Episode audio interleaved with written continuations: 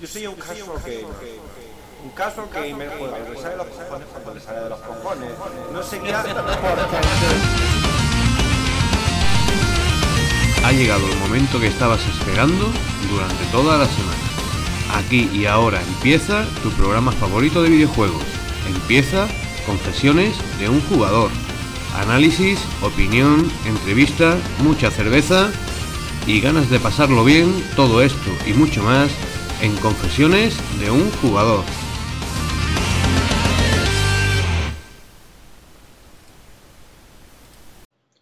Hola, hola, hola. Bienvenidos a Confesiones de un jugador Unplugged. Oh Yeah, programa número 6. en este programa traemos una cara nueva y a unos cuantos conocidos ya de la casa. Si os parece, vamos a empezar por el novato. Novato, da un paso al pasa? frente. Buenas, hola. A ver, ¿tú quién eres? Rubillo, Rubillo. Bueno, ¿de dónde sale ese nick? Pues ese nick sale de. Pues eh, me llamo Rubén, pero todo el mundo me llama Ruby.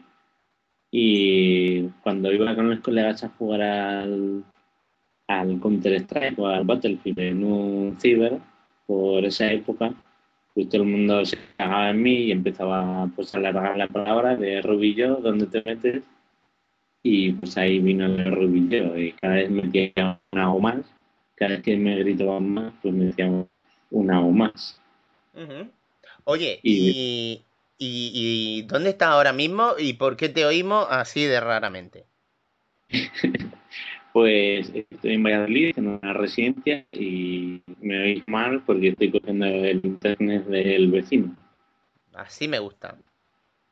Bueno, eh, ¿tú cómo has llegado a confesiones de un jugador? Pues la verdad es un poco curioso.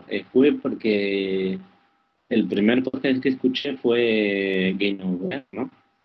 Luego eh, fui a la cena de, de Retro Madrid del año pasado con los de Game Over. Y luego hicieron, hicieron otra cena en Madrid que era para la de la del Game Fest y, y fui con, bueno, iba a una cena en la que la había organizado el señor Clopé. Vaya. Sí. Y nada, fue, fue a la cena, tal. Me decía al principio que no podía ir porque no era periodista. Y en ese momento, pues, eh, hablaba un poco por Twitter con Tony Chan de Arcadia Gamer y me dijo, tranquilo, no te preocupes, ya vienes con nosotros. Efectivamente, hicimos una cena eh, juntando a parte de la comunidad de confesiones de un jugador y de Arcadia Gamers. Sí. A sí, esa cena se vino ya de, de serie chache, pero, pero había gente que se ve que se encontró un pastel en, en la cena de la prensa y dijeron ni hablar. Entonces apareció Salvaje Miguel también, sí, Tony sí, sí. Chan, y yo recuerdo que fue una cena y una salida muy alcohólica. Eh, de- demasiado. Tengo vídeos que no se han publicado y me ha dicho Tony Chan que no les publique. Yo también los tengo y hay, hay auténticas salvajadas. Eh, sí, sí. El pueblo quiere saber. Bueno, Bueno, bueno. Cuélgalo. Por línea interna, cuélgalo. Bueno, ya, ya veremos, ya veremos. Bueno, la cosa. eh, en algún momento sentiste curiosidad por, por ver de qué iba el tema confesiones, ¿no? Eh, fue, a ver, ¿por qué fue? Fue más que nada porque cuando me senté con los de Genover, me senté en una mesa y en cada mesa se estaba uno. Y coincidí con Feeling, que, que era un colaborador de Arcadia Gamer. Y me dijo, oye, tienes que escuchar Arcadia Gamer. Y yo estuve un año entero y no me acordé ese día, porque iba un poco borracho el nombre. Y no me salía, yo venga a buscar feeling, así, F I M, y le encontraba. Y no escuché el podcast y lo encontré Uy. para la cena. Y ahí es donde te vi a ti, Pablo, en, la, en tu cumpleaños, pero es que no conocía nada. Ajá. Bueno, bueno. Ahí es donde me senté con una chica Y sí que me dijeron, ah, pues escuchando confesiones de un jugador y ahora estamos todos ahí. Y desde entonces me registré ahí y ahora pues estoy escuchando. Nada, pues genial. Eh, me alegro un montón de tenerte aquí. Eh, sé que tendremos más oportunidades de, de coincidir. Eso Pero- espero. Yo, yo estoy seguro, porque algo haremos, algo haremos en un futuro. Pero bueno, vamos a ver quién más tenemos por aquí. A ver. Antes he oído alguna voz conocida, puede ser. A ver, ¿quién hay por ahí? El de siempre, Hombre, pero tú no serás Claude FRN. el mismo. Bueno, bienvenido, caballero. Sí, a mi casa ya, ¿no? Bienvenido a casa. Y tenemos también a otro, a otro clásico, a uno de los sospechosos habituales de, de Unplug. Señor Darkseid. Muy sospechoso y muy habitual. Hola a todos, ¿qué tal? Bueno, Bueno, eh, tan sospechoso como el traje de licra que te estoy viendo. No, no quiero preguntarte todavía para qué te lo has puesto. Hombre, pues eh, yo espero que tú hayas traído el tuyo también, Raven, porque hoy tenemos un evento importante. Yo es que soy un luchador moderno. Yo voy, yo voy con vaqueros y camiseta molona de confesiones de un jugador. Ah, yo, yo prefiero mantener el misterio y calzarme esta máscara mexicana, pero lo malo es que no veo ni torta. Creo que con lo de máscara ya el misterio se ha ido a la mierda, ¿eh? Bueno, ¿qué le, qué le vamos a hacer? Nada, nada, nada. Eh, de momento, tener en ascuas a los oyentes. No sé si tenemos aquí a alguien, algún confesor habitual por ahí que quiera saludar. Si no está dándole caña al lápiz arriba y abajo, eh, Hola. todo el programa desde mi mesa de, de dibujo. eh, yo estoy escuchando a alguien que parece estar en la isla de Perdido o en un submarino en su defecto. Oigo, oigo, oigo. Sí, sí, sí. Eh, Estoy en el Campillo. Es un pueblo muy bonito. ¿Tú quién eres? Yo soy Salva Spin y como habéis dicho que vais a hablar de, de cosas moronas de los 90, he venido con un en calzoncillos eh, oficiales de, de ese deporte del que vais a hablar. Bueno, deporte entre comillas también. Ah, pues Ajá. queda cerca y así te, te podemos dar el relevo en un momento dado. Eh, pues vale, voy a ver si voy a por un frasco de, de aceite de ese de luchador. A mí, Y- yo me veo que Salva al final se nos va a rajar, ¿eh? Yo, yo a la hora de meterse en el ring, yo creo que este se escabulle. Sí, es que mm, e- este deporte es demasiado de hombres, un poco ahí campo de nabos. Yo, eh, yo soy como eh, Rubilló, que, que si no son las mujeres las que le venden la moto, pues cuesta de entrar. Bueno, eh, más o Eh, menos ya sabéis por dónde van a ir los tiros de la retro review, escuchando a, a estos mamotretos. Pero antes de eso hay un momento en el que cada uno de vosotros tiene 15 segundos para decirle al mundo qué ha jugado, qué música ha escuchado, qué podcast ha escuchado y cualquier otra cosa que sea capaz de introducir en 15 segundos. Chicos, chicas, comienza Confesiones de un jugador Unplug, el podcast de los oyentes de Confesiones de un jugador.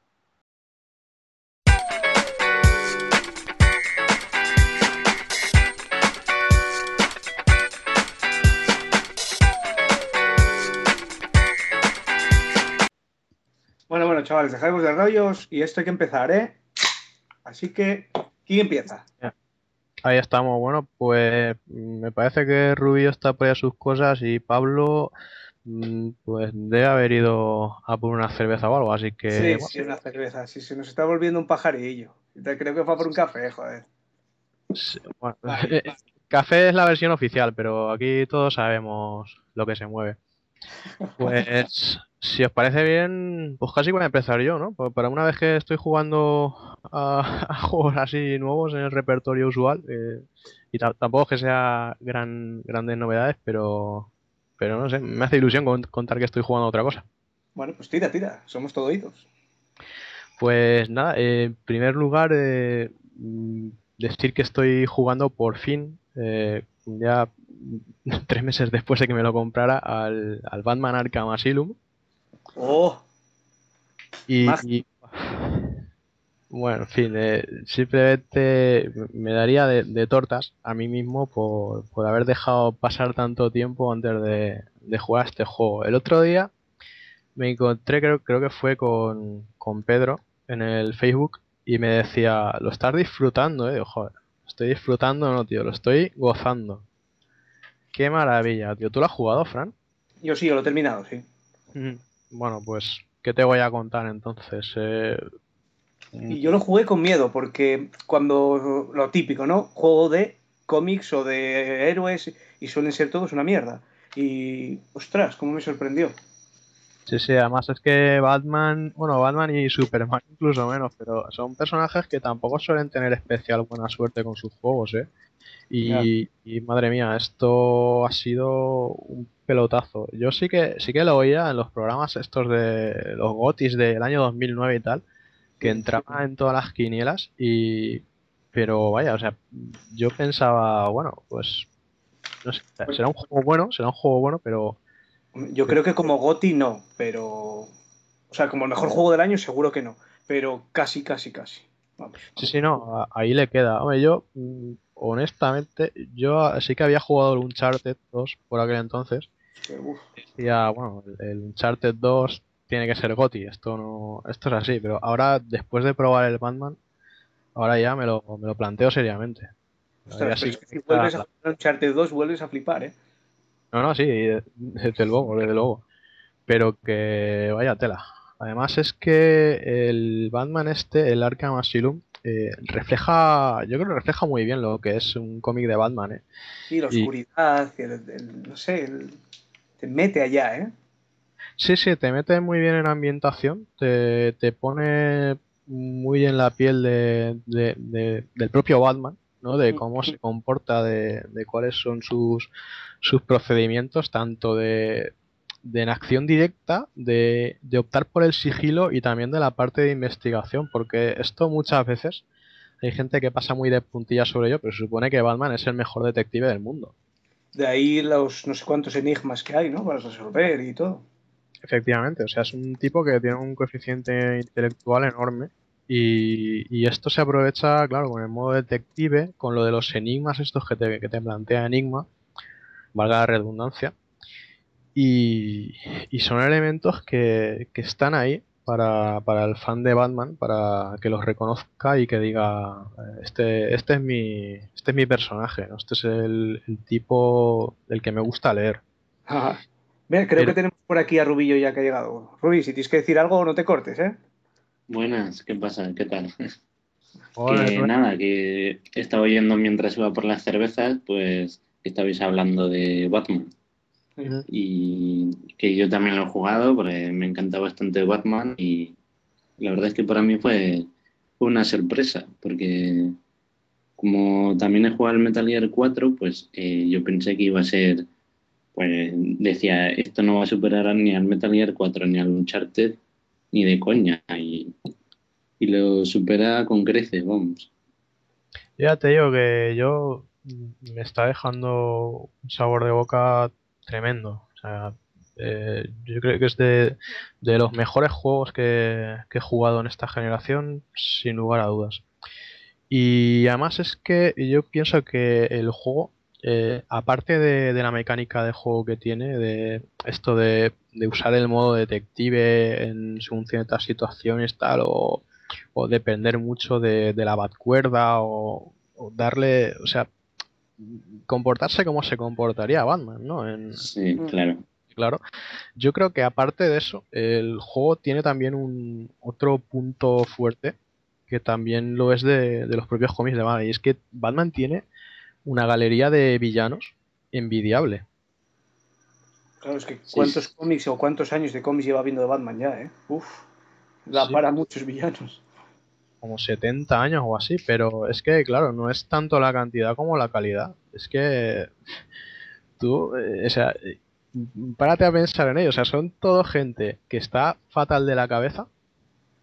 Eh, son todo psicópatas, pero psicópatas, vamos, eh, ya sin, sin ningún tipo de, de esperanza. O sea, estos no los salva ya ni, ni Dios. O sea, gente que, que te ve, te corta la cabeza porque simplemente les pasa por ahí. Y Zumbaos, vamos. sí, sí, está- están completamente zumbados, algunos hasta, pues, con, podríamos decir que hasta con superpoderes. Y bueno, pues oye, estás en una institución psiquiátrica donde están todos ahí internados, que, que no puedes salir de ahí y, y te tienes que enfrentar ahí solo con ellos y oye, pues le da, le da un punto, pues yo creo que más que interesante al juego. ¿Te lo has terminado? No, estoy en ello. Yo empecé a jugarlo, pues nada, era cosa de, de un par de días, porque ya dije, bueno, ya está bien. Me está cayendo la cara de vergüenza de ver a- al Batman ahí en la estantería.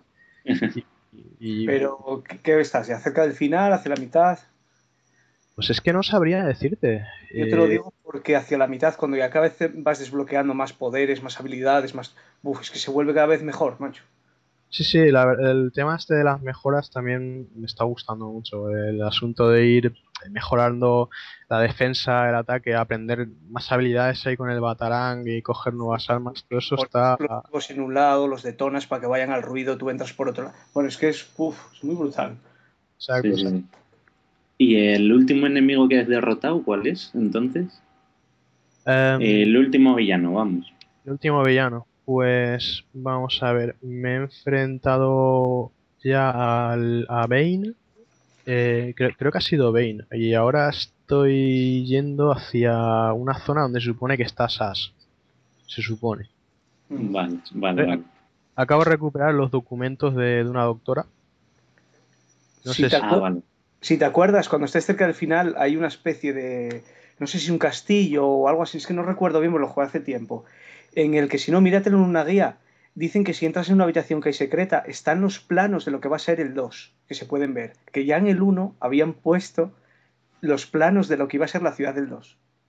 Joder, yo, yo no lo sabía, vale, vale. Yo lo, lo, lo oí no hace mucho y, claro, por no volver a jugarlo otra vez, pero sé que, que puedes entrar en una habitación secreta que hay y hay unos planos en la mesa que te acercas, los miras en grande y, y son los planos de cómo va a ser la ciudad del 2. Yo es que me temo que este juego me, me vaya a pasar lo que lo que temía con el Castlevania y, que- y lo que me suele pasar siempre. Y es que cuando un juego me gusta de verdad, eh, ole esa cerveza. Toma Cuando, cuando un juego me gusta de verdad, eh, no sé si es una manía que tengo yo solo, pero como que me, me resisto a que se acabe. O sea, cuando, No, pero veo, claro, cuando veo que estoy cerca del final, es como decir, ostras, voy a bajar un poco el pistón porque es que me va a saber a poco si se acaba de golpe. Eso le pasa a todo el mundo, que le está gustando, le está gustando, y cuando llega al final como que, que no quiere que acabe. La verdad es que para mí fue como jugar a este juego como una película, o sea, supera todas las películas de Batman que haya habido en los Sí, cines. ¿Sabes lo que pasa? Que es mejor que quedes así, porque si se pasan un poco de largo y ya empiezas a. uf, te empieza. ¿Sabes cómo te digo? Que te pueda llegar a aburrir, ma- malo también, ¿eh? Yo creo que Sí, sí. tiene justo lo que tiene que durar. Sí, sí, Sí, es segura- verdad. El que te deje con un poco gana de más. De todas formas, también estando el 2 en el horizonte, también eh, me calma un poco la ansiedad porque, vamos, el, el 1 ya me ha vendido el 2. Eso, esto ya es así. Y vamos, yo que, que soy un fan de, de los cómics, pues, vamos, de cómic en general, de, de superhéroes o, o de lo que sea, pero yo siempre pues he tenido tres personajes así un poco insignia, que han sido eh, Superman, Batman y Spider-Man. Mm, No realmente por ese orden, pero vamos, o sea, yo creo que ya el, el juego perfecto de Batman, pues yo creo que me lo estoy jugando ahora. Y, y si algún día tuviera un juego de Spider-Man que estuviera a esta altura, pues yo creo que ya me podría morir tranquilo. Hombre, el, el último no es de esta altura, pero a mí me pareció entretenido este último que sacaron. Sí, el Dimensions es también otro de los juegos que, que quiero hacerme con él porque justo antes de que saliera, Activision dijo, vamos a procurar que nuestros juegos de Spider-Man dejen de apestar. Y la gente dijo, ya era hora porque realmente apestan, macho. Tampoco es ahí, pero bueno, es de estos que los estás jugando y bien, vale, no te aburren ni te hacen ahí, está bien. Sí, pero un poco sí. como fue un poco como pasó con su Nintendo 64 y era una, o sea, una auténtica basura y desde entonces no han remontado nada. El, super, el Superman de Nintendo 64, eh, hay gente que se hace cruces cada vez que oye ese título, más. La Sí. qué suplicio. Y, oye, ¿en el Batman has probado el modo online que tienen? Pues no, no, no lo he probado todavía. No, pues va de que te dan un tiempo y te tienes que cargar a tantos enemigos posibles en ese tiempo. Y tiene como logros, o sea, con un registro de todas las clasificaciones, Sí, son retos. superándote y es, es la hostia, la verdad. Es el lo modo re- tío, este que-. Ah, pues sí, es que no, no lo he probado todavía, pero, pero vaya, si, si encima tiene un modo online, pues oye, bien sobre hojuelas. Bien, bien. Se me ha cortado un poco la conexión. Vale, vale. Sí. Se ha habido un poco entrecortado, pero nada, tranquilo. Esto es lo- las dificultades del técnico. Sí, Pero- sí. Del El del café, el del café. Sobre la cafetera de Raven, que está ahí haciendo Es interferencia. que, es que ahí ya mojando magdalenas el café ya viendo telediarios. Estás para retirar ya a Raven. Con lo que ha sido. Y bueno, pues. ¿Batman Yo- o alguno? ¿Perdona? ¿Que ¿Algo más del Batman o cambiamos de tercio? No, sí, sí, iba a decir que ya creo que, que he inundado bastante de flores al, al Batman Asylum. Y, y- pero bueno, sí, ha habido, ha habido otras, otras cosas a las que he podido jugar. Oye, pues a ti que te gusta mucho el retro, por tocar una gotina más del, del Batman. Yo me acuerdo uno de la Game Boy, de la primera Game Boy, aquel tocho, aquel ladrillo, que era muy bueno, tío. Sí, ese juego que dices eh, me parece que... mm, Es que, a ver, de la Game Boy me viene a la mente un juego que también salió en Mega Drive. Yo este era de época que había el, el Motocross Maniac, aquel, me parece que era, y, y era de Buah, los, de los primeros Batman, que- el Terminator 2 cuando salió para Game Boy. Pues salió Sí, un. Batman ahí, y era muy bueno, tío. Eh, no sé si sería el Revenge of the Joker. No lo sé ahora. Es que ahora no sé si. Yo sé que, bueno, lo jugué claro hace, imagínate. Igual. Nada, nada. El Batman, el Batman de, Ocean era grande. Por cierto, ya tengo mi café aquí. Mirad qué bien huele. Mm. Qué sobrio. Ahí. Ay. Disimula, disimula. ¿Acabas de oír cómo se abría mi café? Ahí, ahí, sí. Sí, sí, sí. Buen tueste, buen tueste. Ay, sí. Pues precisamente, eh, negra. Mm. Negrita. Sí, sí, sí. Steinburg se llama esta marca de café. Mira, la mía también es Steinburg, pero la mía no es negra. Yo me he aficionado también a la Steamboat negra. Que el Mercadona tiene buen material. Todo el día promocionando Mercadona. Vaya. Madre mía, con, con- con lo buen chico que yo era y lo que habéis hecho de mí. Si, si mi madre oyera este programa, se llevaría la mano a la cabeza. Bueno, creo que mientras que tu madre no oiga Mercadona, Mercadona. Porque, porque creo que por culpa de unos cuantos te has pasado a ser plus. Oh, Sí, sí, sí, sí. Las malas influencias, los amigotes con los que te juntas. si es que- Cerveza, plus. uh.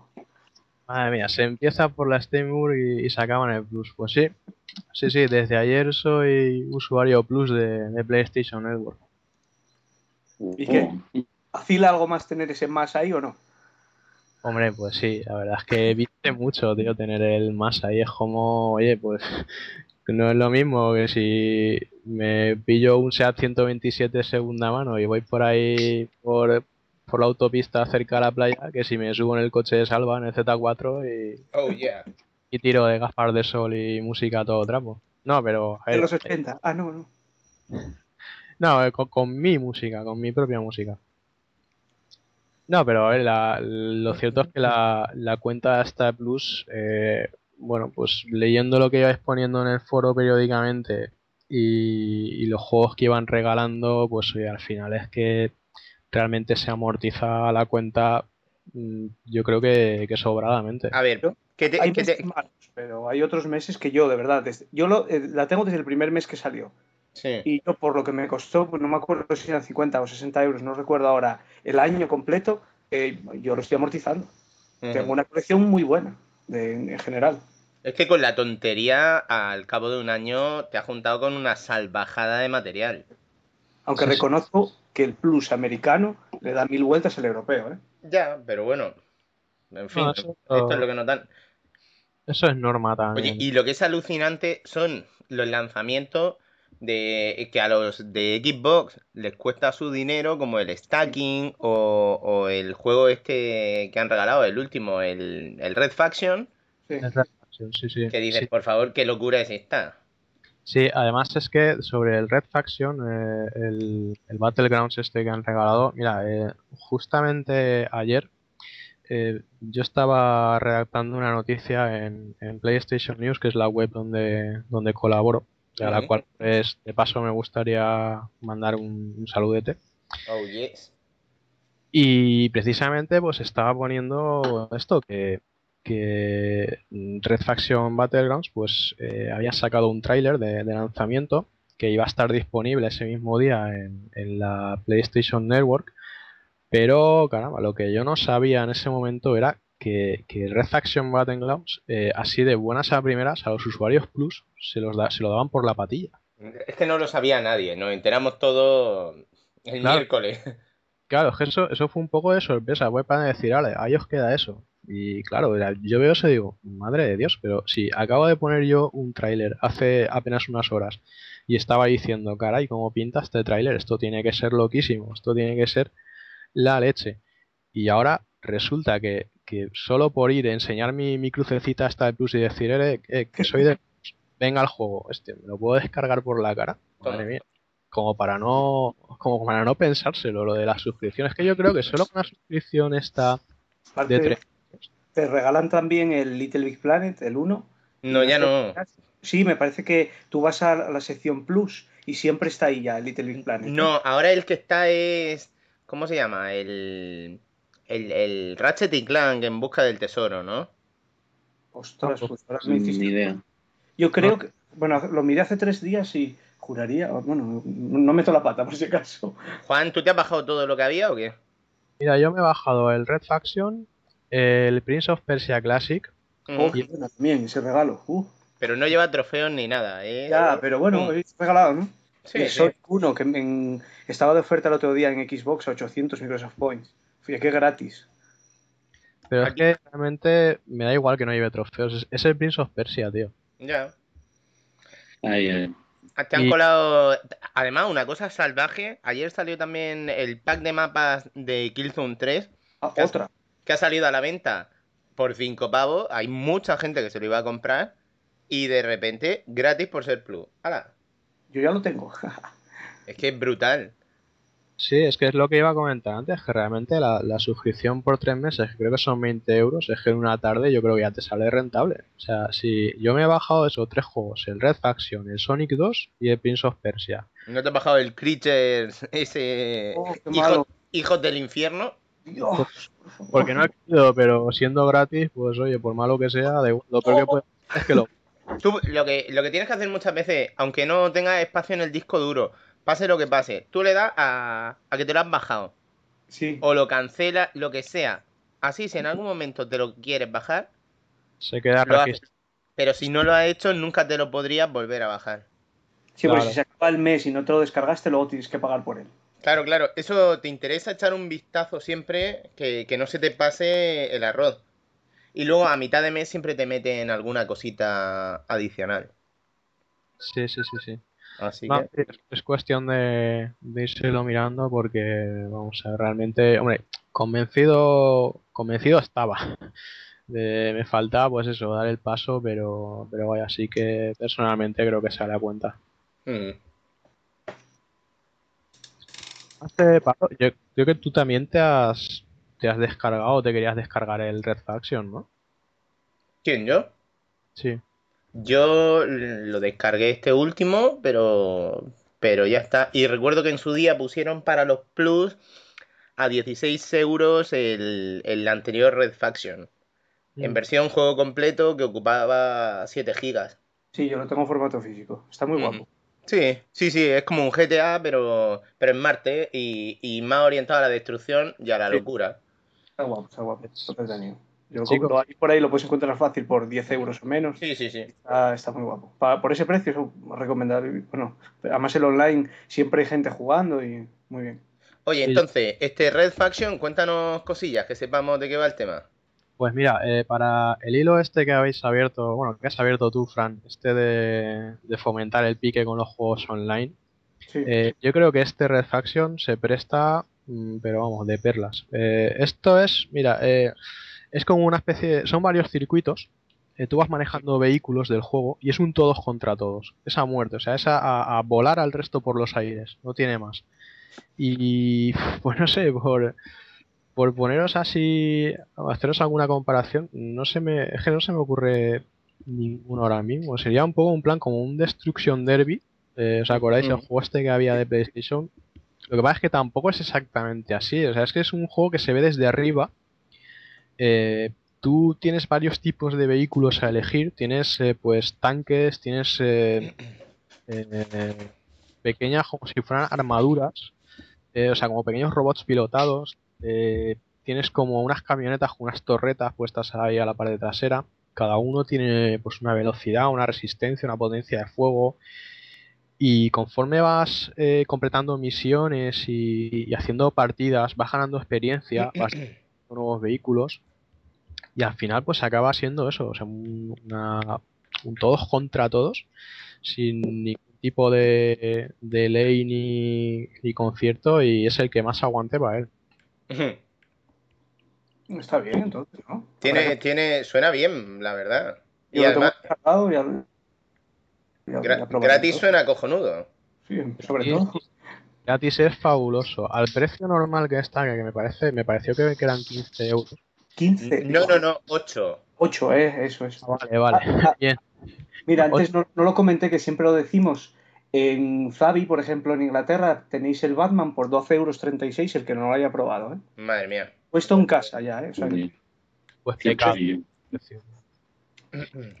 Pues a 8 euros, hombre, 8 euros ya está una cosita más apañada, pero hombre, este juego la verdad es que tampoco tiene mucha más inspiración que ser un, eso, un deathmatch salvaje y, y pues eso, de hacer la púa todo lo que puedas y, y aguantar que te la hagan a ti. Pero vamos, eh, desde luego, estando gratis, es, es mandatorio el, el descargárselo.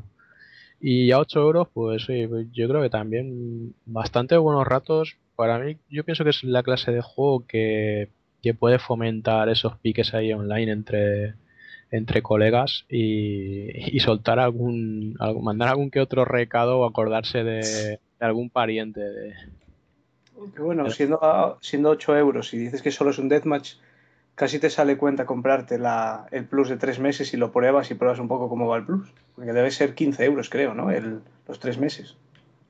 Eh, sí. o 20 o así. Ah, yo lo que recomiendo es que directamente vayáis al, al año.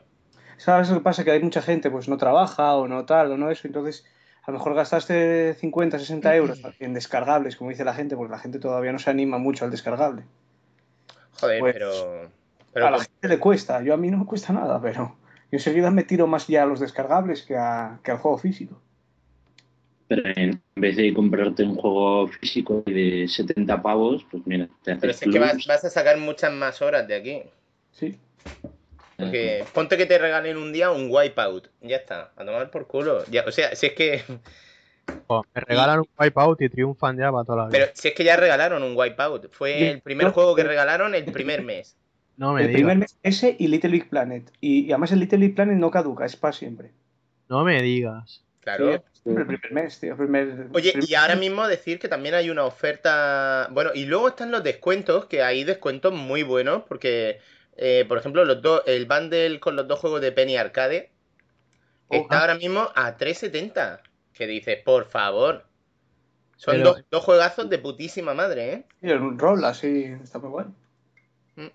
Eso, ¿qué, qué tipo de juego es el, el Penny Arcade? Porque yo eh, lo escucho nombrar mm, muy a menudo, pero Un jueguecillo de rol. Por... Scroll lateral, vas moviendo los personajes y ataques típicos de estos vas apretando el botón y golpean con su barra de vida, sus puntos de experiencia y Va recogiendo objetos, armas nuevas.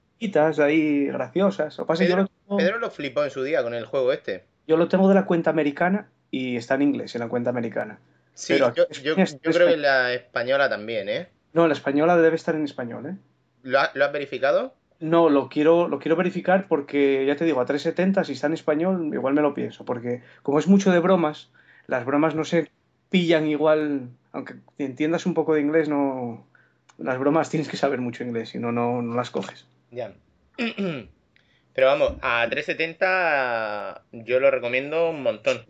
Y son dos juegos a 3.70, Sí, cuidado. sí, sí. Y además que, que a eso le puedes sacar sus 6-7 horas a cada uno perfectamente. Sí, sí. Pues entonces habrá que hacerse también. Habrá que mirárselo, por lo menos. Que, oye, ¿y has probado el Sonic? El Sonic 2. Sí, sí, sí, hombre, claro que sí. ¿Y qué, También. Sí, pues nada, me estuve echando la partidita, me, me pasé la primera pantalla del, de Emerald Hill Zone, me dieron un trofeo Ujú. Y, y bueno, pues ahí estamos, ¿no? Bien, pues eh, realmente mm, pues la misma jugada que el Mega Drive Classic, o sea, implementar un emulador, meterle ahí los juegos con, con un efecto de suavizado, además que por suerte se puede eh, desactivar porque es horrible. Ya. Pero, caray, eh, es el Sonic, tío. Si, si el Sonic 2 o, o incluso aunque fuera el 1, si, si el ya uno el tiene- mes pasado. No el fue uno el lo regalaron el mes pasado. Sí, sí, sí. Pero claro, es que es eso. Si, si tienes el pack recopilatorio, pues bueno, tira que te va. Puedes pasar sin él porque es No, pero esto tiene, tiene un motivo de ser. Esto tiene eso aquel especialmente para aquellas personas que les gustan los trofeos, les gustan los logros. Porque en el Sega Mega Drive Collection tú, por ejemplo, tenías eh, un trofeo asociado que, yo que sé, era llégate a la tercera pantalla de, de Sonic y punto. Sí. Sí. Aquí, sin embargo, tienes 12 que es sácale el pringue a Sonic como nunca antes se lo había sacado. Claro. O- y y lo, lo cojonudo de esto de Sega es que de aquí a agosto, todos los meses van a regalar un clásico de Mega Drive. Oh, Eh, aparte de eso, eh, este Sonic 2 tiene un modo online, que ahora mismo no recuerdo si el Collection lo tenía. Ajá.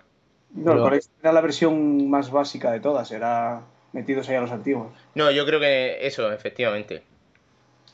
Correcto, pues aquí sí que hay por lo menos un modo online eh, cooperativo que, que, bueno, pues yo creo que le da mucha salsita y, y, bueno, pues oye, siendo gratis, perfecto, fantástico. Lo que pasa es que, claro, el Sonic 2, eh, yo lo que, lo que me refiero es que si ya tienes el Mega Drive Collection, a lo mejor vértelo en la Store y, y que tengas que soltar Gastarte 5 pavos, no. Pero Claro, eso te puede echar para atrás, pero que realmente me parece un, un regalo pues, pues muy bueno. oye, y aparte que, que es el Sonic 2, que, que es un clásico de tres pares de narices. Hmm. Bueno, bueno. ¿Qué más tenemos por ahí? ¿Alguna cosita más así sorprendente? Mm, Bueno, el Prince of Persia también me lo he bajado y la verdad es que eh, le han puesto las pintas de, de los últimos príncipes, ¿no? sobre todo pues el de la, la saga de las arenas del tiempo. Sí.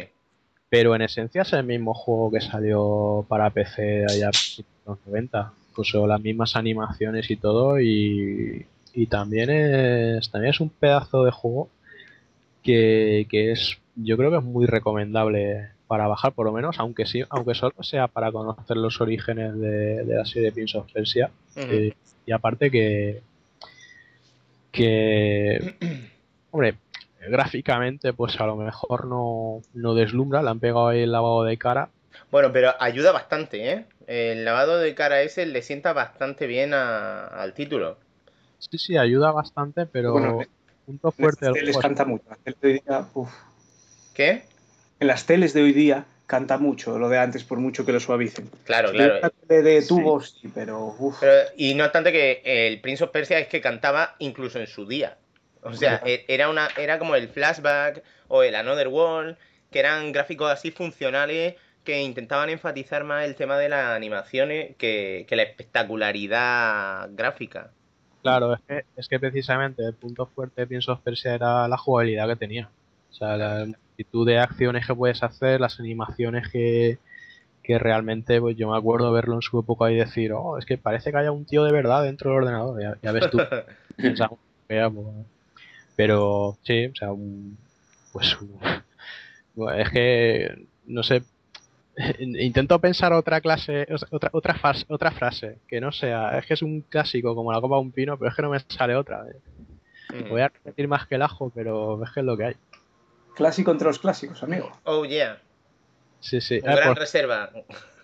por cierto, una medio primicia así que ver. Eh, el próximo clásico que va a visitar la Store, aprovechando que hay cumpleaños de por medio. Bueno, Sonic va a cumplir 20 años, está en el 20 aniversario. Pero aparte del, del celebrado por nosotros, el Pac-Man Championship, este, Ya, ya, nada, nada, sigue, sigue. Vale. Pues nada, aparte del Pac-Man este que, que nos gustó mucho, yo creo por lo general a, a todo el foro de confesiones, eh, Namco va, va a sacar otro de sus clásicos remozados y el turno ahora le toca al Galaga. Madre mía, Galaga. Me Galaga. encanta Galaga. Eh, pero va a ser el Galaga Legends ese. Sí. Pero eso ya salió en Xbox. Y, y no fue muy acertado, ¿sabes? Pues ahora han sacado un tráiler de una versión de X del Galaga Legends este y, Ajá. y- y bueno, pues no sé, hombre, es el mismo equipo de- del Pac-Man Championship, o sea que yo creo que igual una oportunidad sí que merece por lo menos. Vamos a ver, yo eh, tengo el recopilatorio ese de Namco, que es tremendísimo para Xbox, está genial y se puede encontrar hoy en día por dos duros, eh, que lleva además juegos, juegos clásicos, pero también lleva la- las versiones estas como el Pac-Man Championship Edition anterior y el Galaga Legends. Y bueno, debo decir que a mí no me fascinó mucho esta revisión de Galaga. Y y eso que soy un gran amante del matamarciano este clásico, pero vamos, yo es que soy un enamorado de Namco y este me dejó bastante indiferente porque lo pillé esperándome que me iba a encontrar el Championship Edition y no. Pero bueno, Pues sí. a, a ver, a ver qué nos hacen. Igual le pasa factura, ¿no? La, el tema del Pac-Man. Pero bueno, también le puede dar algunas ventas, ¿sabes? Porque como es un juego tan cojonudo, pues nunca se sabe.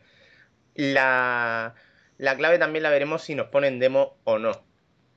Y también a qué precio lo saquen, pero bueno, yo de todas más de 10 pavos no deberían sacarlo. No, no, es que más de 10 pavos no suelto yo.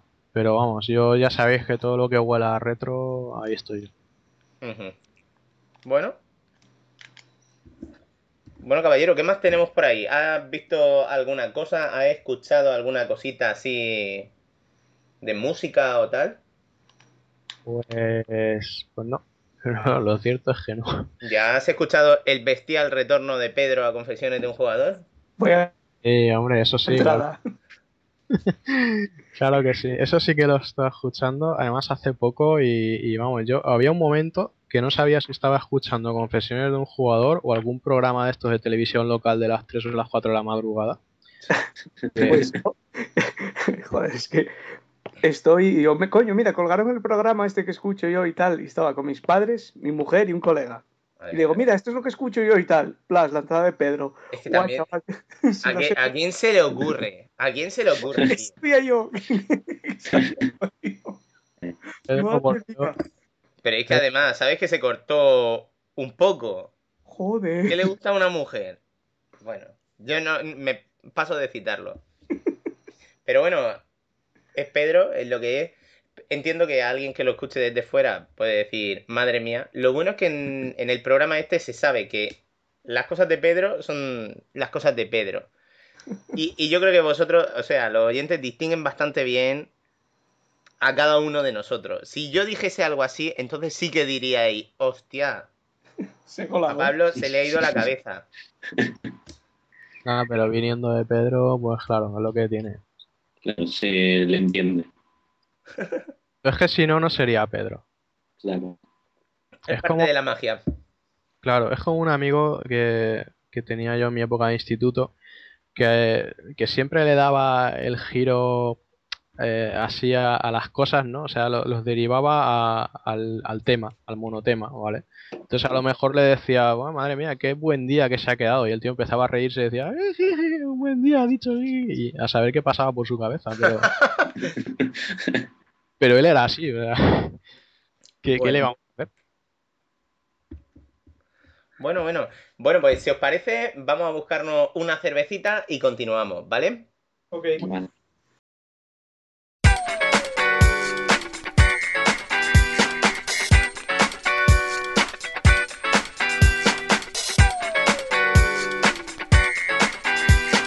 Rubillo, Buenas.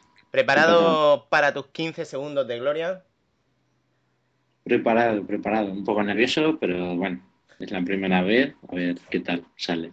Bueno, Rubillo, eh, yo creo que hay una cosa, hemos estado aguantando un poco porque se mantuviese la audiencia y tal, pero tenemos que ir directo al grano. Tú fuiste el gran ganador de eh, ese sorteo en el que ganabas y perdías algo a la vez. Ganabas Un mal juego, perdías la dignidad simplemente por tocarlo. sí, sí, sí, sí. Tú eres el afortunado poseedor de Truth or Lies. Lo confirmo, lo confirmo. Cuéntanos, cuéntanos. em, ¿Lo has probado ya, por fin?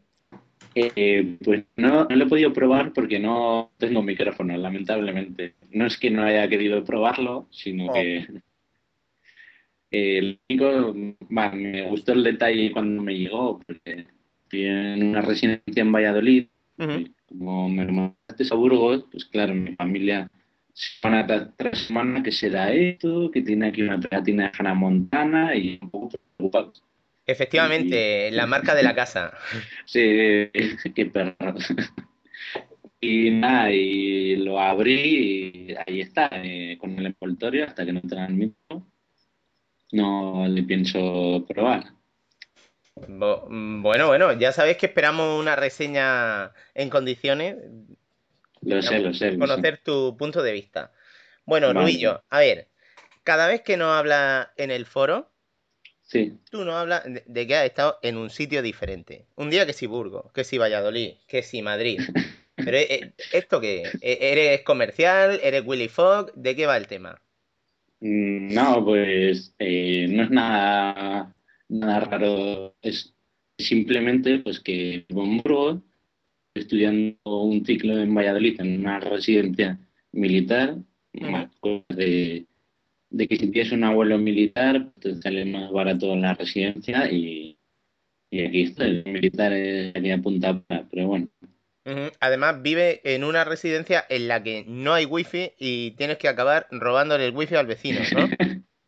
Eh, sí, eh, espero que no me escuche algún vecino porque ya es delito esto, pero Tenemos sí, que, es- tenemos que aclararlo porque si en algún momento se te oye peor Claro. o se entrecorta, eh, hay que dejar claro que es que ahora mismo estás robándole el wifi vecino. eh, afirmo, efectivamente, sí, sí. Porque Pero- tenemos 3 megas para 100 personas y, y nada. Rubillo, tú déjale en el buzón al vecino propaganda de estas de, de, de bandas anchas más potentes que la que tiene, a ver si hay en directa. Claro, claro, 20 megas ahí, estar o algo de eso. Sí, sí, sí. O no, o no, di- directamente. 50 megas reales. La de unos 50, oye, pues yo para mí que algunos se está aprovechando la coyuntura, porque yo la tengo aquí en casa, pero los 50 megas no, no se ven por ninguna parte. Oh, Hombre, también, también es verdad que hay varios equipos conectados y, y que la wifi también hace, o sea, hay muchos factores ahí, pero vamos que, que son golosinas ahí para, para vecinos avispados, también Hmm. es verdad. Bueno, si, proteges, si proteges la señal, no. No, bueno, sí, es proteger la señal la puedes proteger, pero para un roto hay un descosido, ¿sabes? ya. Pero a cualquiera que se conecta te aparece ahí qué, dispositivos se conectaron o se están conectando a, a tu router, ¿eh? Y los Sí. puedes eliminar tú. Sí, Sí. sí, eso sí. Otra cosa es que me dé por mirar. Ya. Ah, bueno. Claro. En fin, Rubillo. Sí, eh, cuéntanos qué consolas tienes un poquito así por encima eh, para saber por dónde te vamos preguntando. vale, vale. Pues a ver, eh, pequeño a mi hermano le regalaron un Atari 2600 y fue la primera que toqué de pequeño. Luego, por mi comunión, una Game Boy. Ahí la Tocho, la de toda la vida, que es la que más he disfrutado. Y luego, pues hace, no sé, 12 años o así, la PlayStation 1, que ya fue cuando me volví un, un gamer total. Y luego ahora, pues lo que tengo actualmente es una PSP, una, una Play 3 y un iPod Touch de primera generación. Ajá. Y luego me ha dado, pues por como no pude disfrutar de las consolas cuando era pequeño, pues claro, lo típico que no, no tienes pasta y tus padres, claro, no van a querer todo el día comprar consolas. Pues ah, me ha dado por comprar una Dreamcast, una Mega Drive, Toma ya. una Super NES y así un poco coleccionando todas, poquito a poco. ¿Pero sueles jugar con ellas o qué?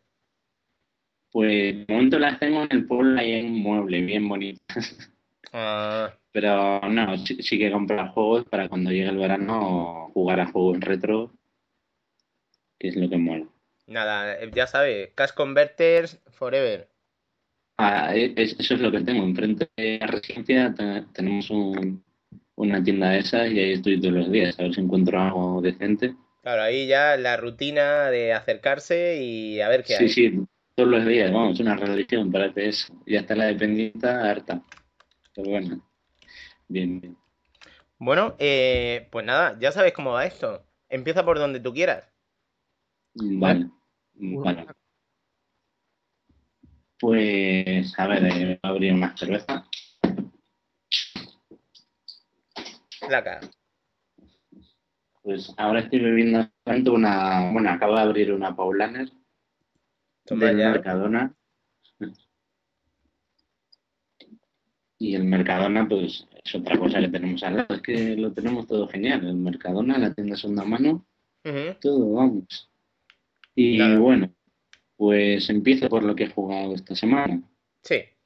Eh, pues me baja un juego eh, para el iPod Touch que es el Final Fantasy 3. Oh my god, ¿ese es ese juego que está tan caro? Sí, sí, sí. sí, sí. Como me gusta a mí demasiado el Final Fantasy, pues claro, le tenía que probar como sea. Y bueno, cuéntanos, ¿ha merecido la pena?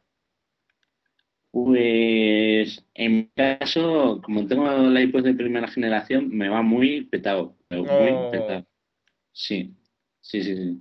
Como que no puede con los gráficos y el control, el control es pues táctil, manejas al personaje con, pones el dedo y en cualquier lado de la pantalla pues manejas al personaje.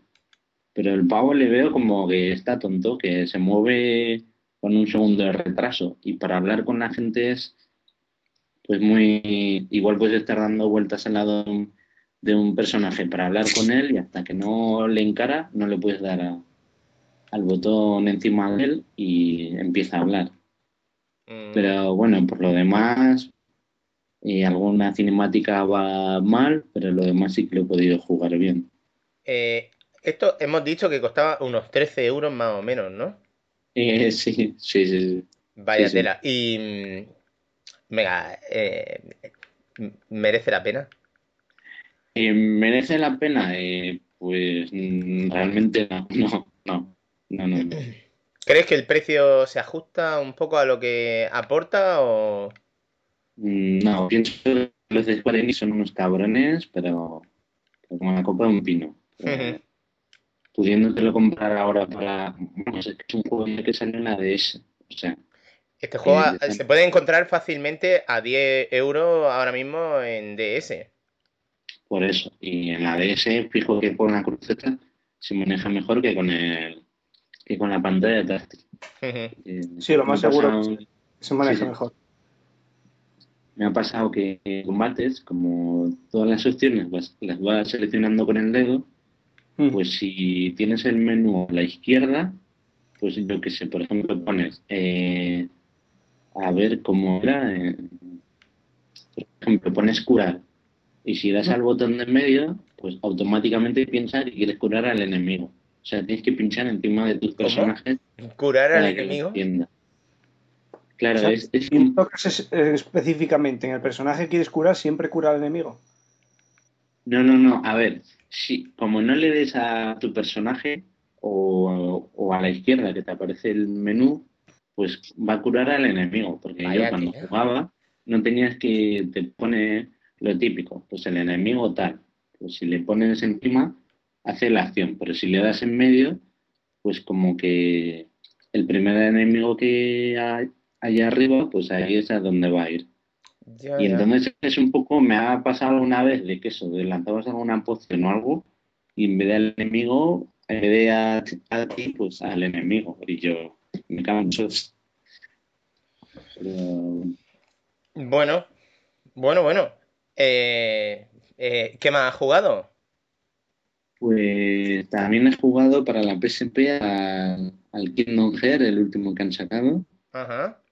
El Sleep of Beer o... Espera, a ver, eh, no estoy seguro cómo se llama. Pues De mira, la a ver. PSP el último es el Birth by Sleep, creo, ¿no? Eh, by Sleep. es- Ese es. Sí, es Sí. el último, sí es ese, creo. Si no me Sí, de. Sí, eh, el último. Y ese juego, la verdad, nunca había probado un Kingdom Hearts. O sea, he probado éxitos de Final Fantasy, pero el Kingdom Hearts en la vida, vamos. Ajá. ¿Y qué tal ha sido el primer contacto? La verdad es que me ha gustado bastante. Oye, yo digo, mira, estaba un poco harto de los RPG y con este me ha sorprendido porque eh, mezcla muy bien la temática de Disney y, y personajes de Square y la verdad es que la trama está muy interesante, lo explotas también y luego visualmente lo he visto no quiero decir mejor que el Metal Gear Peace Walker, pero Hmm. la verdad es que te venían una opción en el menú hasta para decirle, pues, en vez de a los colores a 16 bits, a 32, y luego que le forzases a, a la máxima potencia en la PSP. Y se Ujú. veía pues superior a un juego de la Play 2. Y me ha dejado sorprendido, la verdad. Oye. ¿Los demás habéis tenido contacto con la saga esta? Yo lo tuve en Play 2. eh, las primeras entregas de Kingdom Hearts 1 y 2 son los que tengo yo. Y los siguientes, pues eh, sí que pude jugar un poco al, al Chain of Memories que salió en Game Boy Adva- Advance y que digamos que hacía un poco de puente. Pero a partir de ahí ya con toda la historia esta de la organización, esta, eh, ahí ya perdí un poquito el hilo y, y lo cierto es que me descolgué. Pero vamos, sí que sí que es verdad lo que dice Rubillo. Es una historia que el contraste este así entre los mundos de Square y Disney eh, es tan tan llamativo porque uno es tan oscuro y el otro es tan de coloritas que, Sí, que sí, sí. bastante. Yo solo jugué al primero en su día. Y nada, pues me resultó agradable, pero. Pero no sé, yo ya estaba pensando en Morrowind en aquella época. Yo es que el primero recuerdo que me quedé eh, casi al final del juego porque necesitaba hacerle mejoras a la nave con esto de las piececitas que, que te lo reparaban, creo que eran Chip y Chop, ¿no? Los que estaban ahí haciendo los, Sí. los arreglos.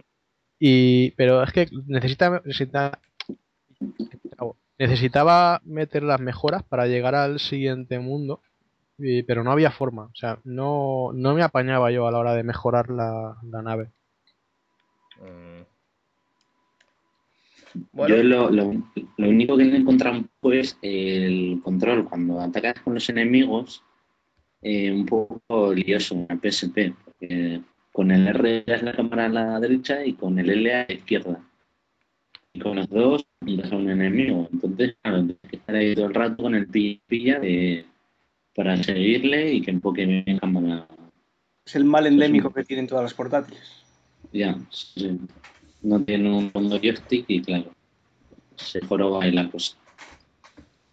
Pero sí, sí que me ha gustado bastante, nunca lo había probado y la verdad es que al principio de la historia te aparece un mentor y se llama, ¿cómo se llama? Y bueno, el mentor, eh, si veis la foto del creador del Final Fantasy, es el mismo. ¿Eh? Pero y en vez de Square, pues le han puesto de nombre el mentor Square al revés. Sí, es el Y- Master Aux, ¿no? Sí, sí, sí, sí. Y esta me hizo muchas gracias ese guiño. Sí, creo, creo que se refiere a Hironobu Sakaguchi, creo. Sí, sí, nuevos Sakaguchi, sí, sí. Y está genial ese guiño. Y luego va de eso, de que tiene tres protagonistas y pues una es la rubia mona, bueno, la chica mona, rubia no es. Luego está eh, el chavalín joven Y luego el chico adulto, que me recuerda un poco al, al Final Fantasy que van a sacar, uno que es, eh, a ver cómo era, el Final Fantasy 13, eh, bueno, uno que salía puerta con pelo negro, me parecía un poco a Zack, el del Final Series. Y eso, escoges a uno de los tres y claro, la historia ahí va variando un poco según a quien escojas. Y la única pega que le he visto, pues que antes de empezar a, pro- a probar este juego, pues vi un tráiler por internet a ver cómo era. Y, y creo que el tráiler que vi era el final del juego, así que Vaya. creo que la he liado un poco, pero bueno, como hace puente me han dicho, no pasa nada. Bueno, ¿y, y qué más has jugado? ¿Has tocado tu Play 3 o qué? ¿Y qué va? La Play 3 la tengo en Burgos. Aquí en Valladolid, en residencia, no, no lamentablemente no la puedo traer. Oh, qué pena. Claro, y, y por eso me jode mucho cuando habláis de cosas que yo digo, no estoy aquí al día ni, vamos, ni en cinco años. Bueno, lo bueno es que luego llega y está todo barato. Sí, eso sí, eso sí, sí, sí. Pero cuando me ponga a jugar o la gente ya pasa el tema o... Pero eso lleva otro problema, que está barato y la estantería llena. Bueno, eh, eh, digamos que es un problema menor. Sí, sí. Me supieras la pena que me dan los juegos que veo ahí parados. Ah, nada, pena ninguna. En fin, oye, eh, ¿alguna cosa más que nos quieras comentar, que hayas jugado o... Pues sí, eh, he, he jugado un juego, bueno, le llevo jugando todo el año y, y es la pera el juego y lo quería recomendar a la gente que pues que queda entre colegas para hacer botellón o para charlar con los colegas en algún piso o algo. Ajá. Y es un juego que le descubrí yo el año pasado y llevamos aquí enganchado, pues es un, si no te exagero, dos años. Vale. Y jugamos, pues igual después de comer, hay días que hemos echado de 4 a 6 tranquilamente. Sorpréndenos. aquí, pim pam. Bueno, a Ajá. ver, el juego se llama Never, Never Ball. Y es tanto para, es para PC o para Mac. Ajá. Y el- tiene dos juegos, uno que es como el Super Monkey, este que es un mono que se mete Super en una cola y empie- ese, ese, que ese es, eh, ese digamos que es el juego cutre, pero bueno, se puede jugar, es como el del mono, pero no hay mono en la pelota. Y luego tiene otro juego que es de, es de tenis. Y la gracia que tiene el juego es que puedes jugar entre de uno a cuatro jugadores y se va jugando por turnos. Ah, vale, vale. Y es puede meter la pelota al hoyo y tiene 12 intentos cada uno. Y tiene ranking, tiene pues igual cinco modos de dificultad, desde el más casual hasta el más hardcore. Y ahí pues te va picando con la gente, pero a mansalva. Y, y es, ese vamos, si cualquiera se aburre un día, que lo va. Además es gratuito, por eso lo digo. Es gratuito. ¿Desde dónde Sí, sí, se sí. puede conseguir esto? Pues en neverball.org. Neverball. Sí, punto org. Ajá. Y ahí te viene capturas, descarga y todo. La música, la verdad, es que está muy chula. O sea, eh, no es la pera, la hostia, pero bueno, sí que te lo ameniza un poco. Y, y eso, y, y la verdad es que está genial. Ok. Neverball. Sí, Interesante. sí, sí. sí. Eh, te recomiendo que no dejes de probar en grupo, además, cuando tengas oportunidad, una obra maestra que se llama Truth or Lies. Es mi Vale. recomendación personal. Fíjate si es personal, que solo te lo voy a recomendar a ti, que lo tiene vale. Prometo grabar un vídeo cuando lo pruebe con mis colegas. Dios mío. Eh, no, no, no, no cuelgues la parte en la que te pegan los demás por ponerle el juego. No, no, el, el vídeo ya se va a estropear y no va a grabar ya. O sea, Dios. Huelga. Oye, Rubillo, ¿y a ti qué música te gusta? Eh, yo de música soy un poco negado. Eh, a ver, yo me pongo el Spotify y me pongo listas por ahí que encuentro por internet y, y poco más. Pero tú tienes alguna cosa musical que diga, esto me mola, esto me pone. Eh, la verdad que no, no, no, no soy muy... A ver, me gusta ir a discotecas, bailar, pero lo que es música y, y decir, ah, has escuchado tal disco de tal, pues no, no soy muy, no estoy muy al día. El otro día fui a, a una charla de un psicólogo eh, que se llama Gonzalo Berzosa y, y ratificó evidentemente que escuchar música mejora el estado de ánimo y por ende alarga la vida. Mm, Así que hay que ponerse las pilas de vez en cuando y decir, voy a ver qué escucho, voy a ver qué puedo escuchar que me cambie a mí el estado de ánimo, que diga, estoy contento de escuchar esta música. La intro de Skyrim. Pues lo que te ponga, pero, pero de vez en cuando hay que decir, oye, no, paso de podcast, paso de leche, mm, es mi momento, voy a escuchar música que estoy eligiendo yo y a saborear esto, sin más. Yo Yo- últimamente, esta semana es que lo he hecho así. Ya, ya. Yo es que soy un poco, a ver, me pongo en YouTube, venga, una música techno, una música eh, tal, una música tal, pero no, no, ¿No te gusta me ni da un por- grupo determinado ni nada así, alguien que te atraiga un poco más? O... Eh, yo parezco un poco aburrido, vamos, yo meto ahí todo, vamos. Yo no escucho No. música tampoco, pero por ejemplo, que sí, a mí me gusta mucho Manolo García. Entonces, pero sin embargo, música escucho muy, muy, muy poco. Pero bueno, siempre tienes algún grupo, algún género, algo que te, bueno, te puede llamar un poco. Sí, o aunque Ya- sean canciones específicas que, que sepas que te gustan, canciones sueltas, tampoco tiene por qué ser que te pongas a escuchar un disco entero de algún grupo en concreto. Yo quiero remitir, si, por ejemplo, te quiero remitir, eh, si un día no tienes idea, no sabes qué escuchar, dices, oye, me voy a www.confesiones de un jugador.es al subforo de música y me meto en la canción del día. He hecho un vistazo a ver qué, qué me recomienda a cada uno y a lo mejor de ahí puede, ahí puede encontrar algo que, que no conocían. Y decir, oye, pues voy tirando en esta dirección. Bien, Sí, porque bien, además bien. en el foro es bastante variado, ¿eh? Tienes ahí gente que le gusta de todo, vamos. Tenemos heavies, tenemos de todo. Ya, bien, bien. Yo ya me digo, escucho todo salvo el, el reggaetón, que ya le tengo un poco de asco, y, y el hip hop según como venga, lo demás sí que lo escucho. Pero Ok. es que de música mejor, mejor para otro. Yo ya iré poniéndome al día. Ok, sin problema. Pues, si te parece, vamos a ceder el testigo al siguiente caballero. Vamos a escuchar una cortinilla y seguimos.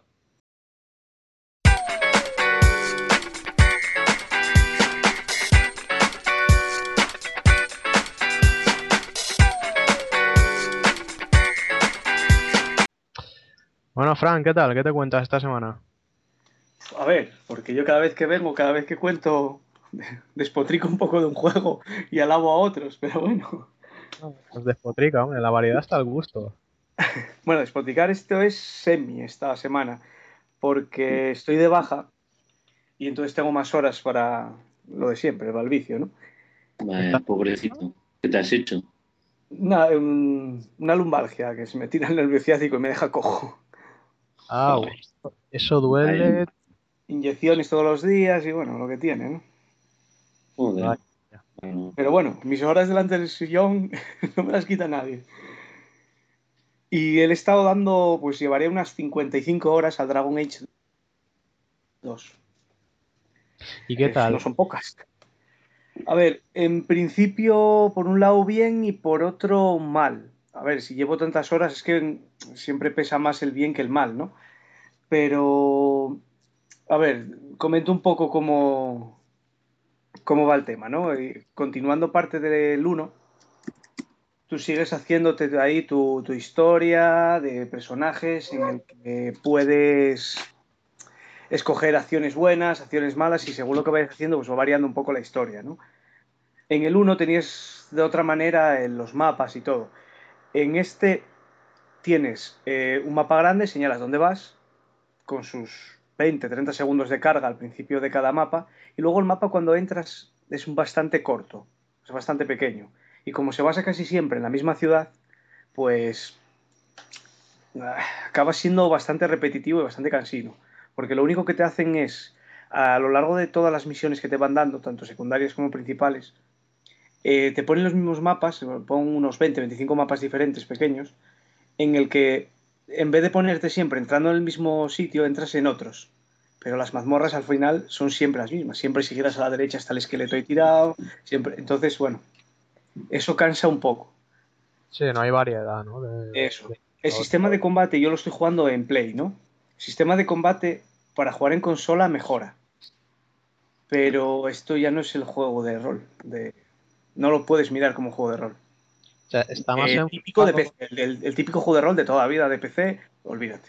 No. o sea, está más enfocado a la acción, quizá. Sí, tiene muchos toques de rol, de, bueno, ¿no? Las típicas estadísticas, subidas de nivel, equiparse con armaduras. Pero Sí. bueno, Ah, esto se dice también, yo tampoco lo he jugado, pero se dice también de Mass Effect 2, que han dejado de lado el componente de rol que tenía la Sí. primera entrega. Sí, sí, es más o menos viene a ser el mismo cambio, es el mismo, realmente. Por decir que uno basado pues, en dragones, brujería, hachas, espadas y todo eso, y otro, pues ya ves, en armaduras y el espacio. Y en el Dragon Age 2 es igual que el Dragon Age 1. Vamos, yo aquí tengo dos amigos que lo han probado y jugando en PC, pues creo que se manejaba diferente, porque podían darle a pausa y Sí, el- seleccionaban las el estilo- acciones. El estilo es muy parecido igual en PC al 1, porque tiene como un modo con otra cámara ya y otro eso, entonces sé que mejora mucho si te gusta más el estilo de género de como el del 1. El problema es que este ya venía con que era como el sucesor de Baldur's Gate, no sé qué, y bueno, ya hubo mucha gente que en el 1 como que esperaba más de lo que fue. Y claro, al ver el 2 ya no. Y el 3 cuando salga, o el 4, o los que salquen, pues va a ir a peor cada vez. Va a ir a peor en cuanto a los jugones de RPG. ¿eh? A los que les guste la acción, Vale. pues les irá gustando más. Yo, Pero, ejemplo, dime. ¿Esto lo ves más por, por características del propio juego o, o a lo mejor es, es No, no. más gente? O sea, porque son más exigentes con, con los No, títulos. yo creo que esto lo hacen ellos para vender y ya está, porque la gente en el fondo venden más, ya tienen un nombre, ya tienen eso, venden más un juego así más de acción que de, que de rol para los más hardcore, ¿no? Sí, y, eh, igual si lo venden como un juego puramente de rol, eh, yo creo que la gente ve el juego, un RPG como un género complicado, ¿no? O sea, yo creo que esto igual lo han hecho para asegurarse más mercado. Realmente un juego de rol es complicado ya por sí porque tú, aunque tú no lo creas, normalmente, claro, dura muchas horas, te vas metiendo, te vas metiendo, te vas metiendo y todos habréis jugado pues, más o menos al típico de siempre, ¿no? A un Final Fantasy o algo así que es más, más común y que más gente conoce. Y tú ahora Sí. mismo, si recuerdas de memoria, sabes que si ves un enemigo con tal le metes electro, le metes piro, le haces no sé qué, si este le metes tal, te metes un Nesna y todo eso lo metes a alguien nuevo y flipa en colorines. Y tú tienes que, te tienes que meter horas, aprender las mecánicas, entonces son complicados. Yo, por ejemplo, no hace mucho estaba jugando al Two Walls 2 y es complicado. Hay muchas combinaciones hacer cosas. Es complicado para si no estás de jugar nunca juegos de rol. Si no, pues lo disfrutas porque ves que si la cagas, mueres. O sea, no hay más. Y es- ese juego, ¿para qué plataforma es? Es que no le he oído. ¿Cuál? El que has mencionado, es que no, El Two Walls nunca 2. le he oído. Sí. Lo hay en, en PC, en 360 y creo que va a ser en Play 3 también, ¿no? O sea, es- o sea, lo hay en Play 3, sí, las lo hay en las 3, creo. Si no me equivoco, salió en Ah. las 3. Las 3 así, bueno, más eso. Vale, vale. Y, y lo de las... Bueno, había oído que ahora había escenas de sexo y todo eso. Sí, que- sí, bueno, ahí se apaga la cámara y a ver no se ve nada, pero bueno, igual que lo hay en Mass Effect y bueno, últimamente lo quieren poner en muchos juegos, pues bueno. bajar pero- la cámara. Sí, baja la cámara o la apartan un poco cuando ves que se arriman para que no, tampoco te van a poner ahí un sexo, sexo explícito, ¿no? Le pones a ¿no? van a hacer, pero bueno, Vale, vale. pero tampoco bueno, es algo que sea... Yo lo, lo que sí me está gustando así es, bueno, un poco la historia, el, es, es- esa moralidad, ¿no? Que te llegan a meter, a decir, a dudar, decir, ¿qué hago? Porque yo voy con un bando, pero sé que hace cosas mal y ahora quién defiendo, ¿no? Porque llega un momento en el juego que te tienes que decantar o por un lado o por otro. Hasta entonces vas haciendo un poco de los dos lados, pero... Y bueno, esa, sabes que elijas el que elijas te estás equivocando. Estás Entonces- muy a favor en cosas que quieren explicar y en otras que no. Y por ejemplo, eso sí me gusta de este juego. Sí, entonces Y- está bien tocado ese tema de, de la moralidad. O... Sí, en algunas cosas sí, y sin embargo en otras no, que es por eso te digo que este juego tiene, por ponerte una de las, no sé, de las ciento y pico misiones que hay, yo llegué a un pueblo y estaban unos elfos contra unos templarios hablando, ¿no? En el pueblo de los elfos había escondido a alguien que los templarios querían matar. Y entonces ellos se negaban que antes morir que entregárselo, ¿no? Y entonces llegas tú allá, ¿no? El Salvador. Y das la opción de decir, bueno, total, le dices a los templarios, eh, ¿qué más os da si es tan mala persona que hay dentro y tenéis miedo de que mate a alguien? Si los matan a ellos, que se jodan por guardarlos, y si se escapa, lo matáis vosotros. Y eh, llegas después de esa disputa que se iban a hacer una matanza allí de todo el pueblo, y dicen, ah, bueno, tienes razón, y se piran. Eh, o sea, mm, o vas andando por la ciudad, de golpe te atacan pues unos ladrones, no sé qué, y ves que a tu lado hay una persona agachada, no sé si está tapando, eh, anudándose los zapatos o comprando qué, y es que ni se inmutan, no echan ni a correr. Son cosas que, joder, como que están menos pulidos, ¿no? Los juegos de rol de siempre, los detalles, todo eso, siempre tienden a cuidarlos, y este está sacado, lo que te digo, a vender. Ya, ya, ya. O sea, aprovechar un poquito el tirón, quizás. ¿no? Sí, De- yo este, si lo tuviera que recomendar a alguien que lo comprara, que estuviera más barato, que entonces, bueno, las horas que te vas a echar y eso te compensan, pero no sé, ahí preferiría que si alguien no jugó al 1, que juegue mejor al 1 que al 2, que va a encontrar un poco más de chicha, pero bueno, el juego recomendable es, pero a lo que sale el precio de siempre, yo creo que no. Te da muchas horas. Y, Fran, una pregunta que había leído por internet, que ahora si compras el Dragon Age 2, te regalan el Mass Effect 2. Sí, es, es una oferta limitada de alguna manera. No sé hasta qué punto se puede conseguir. Sí, es, es algo así. Da igual que lo compres en 360 o en, o en PC, te regalan la versión de Mass Effect 2 de PC. Pero no sé cómo es. No sé si, si lo compras en Steam, si lo compras en- directamente a la tienda oficial de EA. Es que eso no lo sé. Sé que lo leí yo también, pero no lo sé. Ahora Sí, mismo. No, no sé tampoco los detalles, pero es eso. O sea, compres la versión que compres de, de Dragon Age 2, pues imagino que igual te dan, pues eso, algún tipo de vale de descarga en Steam o algo para, para bajarte el Mass Effect 2. Pero es siempre la, la versión de PC.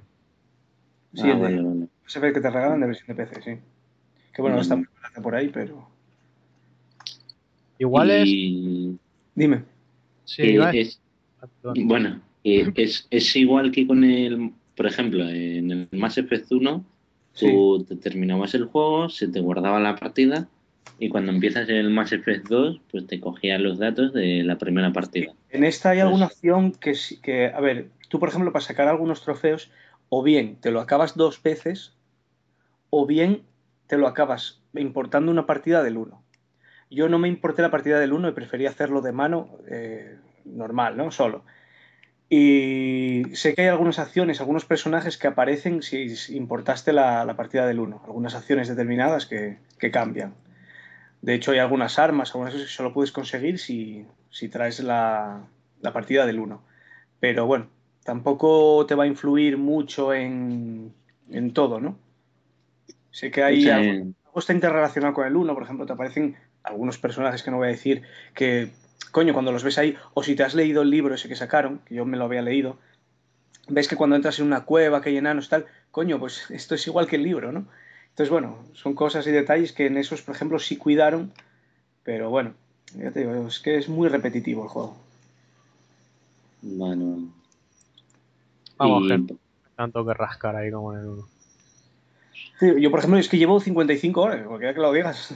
Que a mí me gusta hacer todas las misiones, mirarlo todo, buscarlo todo, pero eh, ya lo que sigo por la historia, a ver en qué acaba. Porque carga mucho si haces misiones secundarias. eh, tú vas andando por el mapa, te encuentras un objeto y te sale ping, una ahí encendido que has cogido no sé qué objeto de una misión.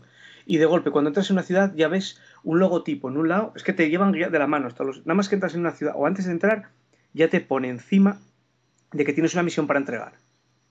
Apretas, carga 20 segundos de pantalla de carga, entras en un mapa que de punta a punta puedes tardar recorriendo unos 30 segundos, llegas hasta la otra punta del mapa, que es donde te marca que tienes que entregar la misión que apareció por arte de magia, le entregas esto, ah, has encontrado este objeto, muchas gracias, te da la recompensa, vuelve a dar para atrás en el mapa, sal por la salida que haya y vuelve a cargar el mapa y siempre así.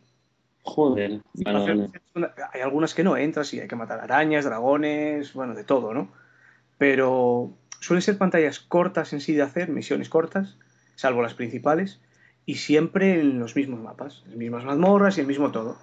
Te ponen una puerta ahí de, de hormigón, que no sé qué pinta allí, bueno, más bien de Sí. piedra, que no puedes atravesar y, y dentro del mapa en sí, de la mazmorra, hay en unas misiones que puedes acceder a una parte de ese mapa y a otras misiones a otra. Y cuando llevas más adelante, pues al mapa entero. Muy bien. Pues, eh, yo creo que está bastante claro el, el tema este del Dragon Age 2. ¿Hay alguna otra cosa que, que valga la pena mencionar de este juego, Fran?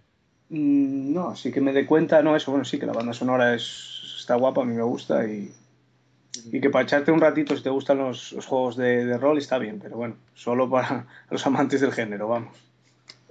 Bueno, ¿y qué más te, te mitiga la, la lumbalgia estos días? Cuéntanos. A ver, lo que más he estado haciendo estos días, aparte de. Estuve ahí un poco liado, me aburría ahí en el foro, he creado un par de hilos así, a ver si consigo que la gente se pique un poco. Sí, sí. Eh, además, un par de hilos muy interesantes, ¿eh? No es peloteo, pero yo creo que lo que sea fomentar las actividades de grupo dentro del foro está muy bien. ¿eh? Es que he visto ahí a. El, el- el de los. No, no me acuerdo cómo lo llamaron ahora. Lo de los famosillos, ese, el programa de famosos ese que, que hicieron. El Que agradecer ahí a Roberto Pastor que publicó ahí, que nos contó un poco las cuentas chinas. Sí, sí, sí. Qué gran invento. Entonces, Ah, me, yo en su día ya había hecho alguna, ¿no? Pero bueno, siempre tienes ese un poco ahí de mm, que no sabes fijo hasta qué punto puede ser legal o no.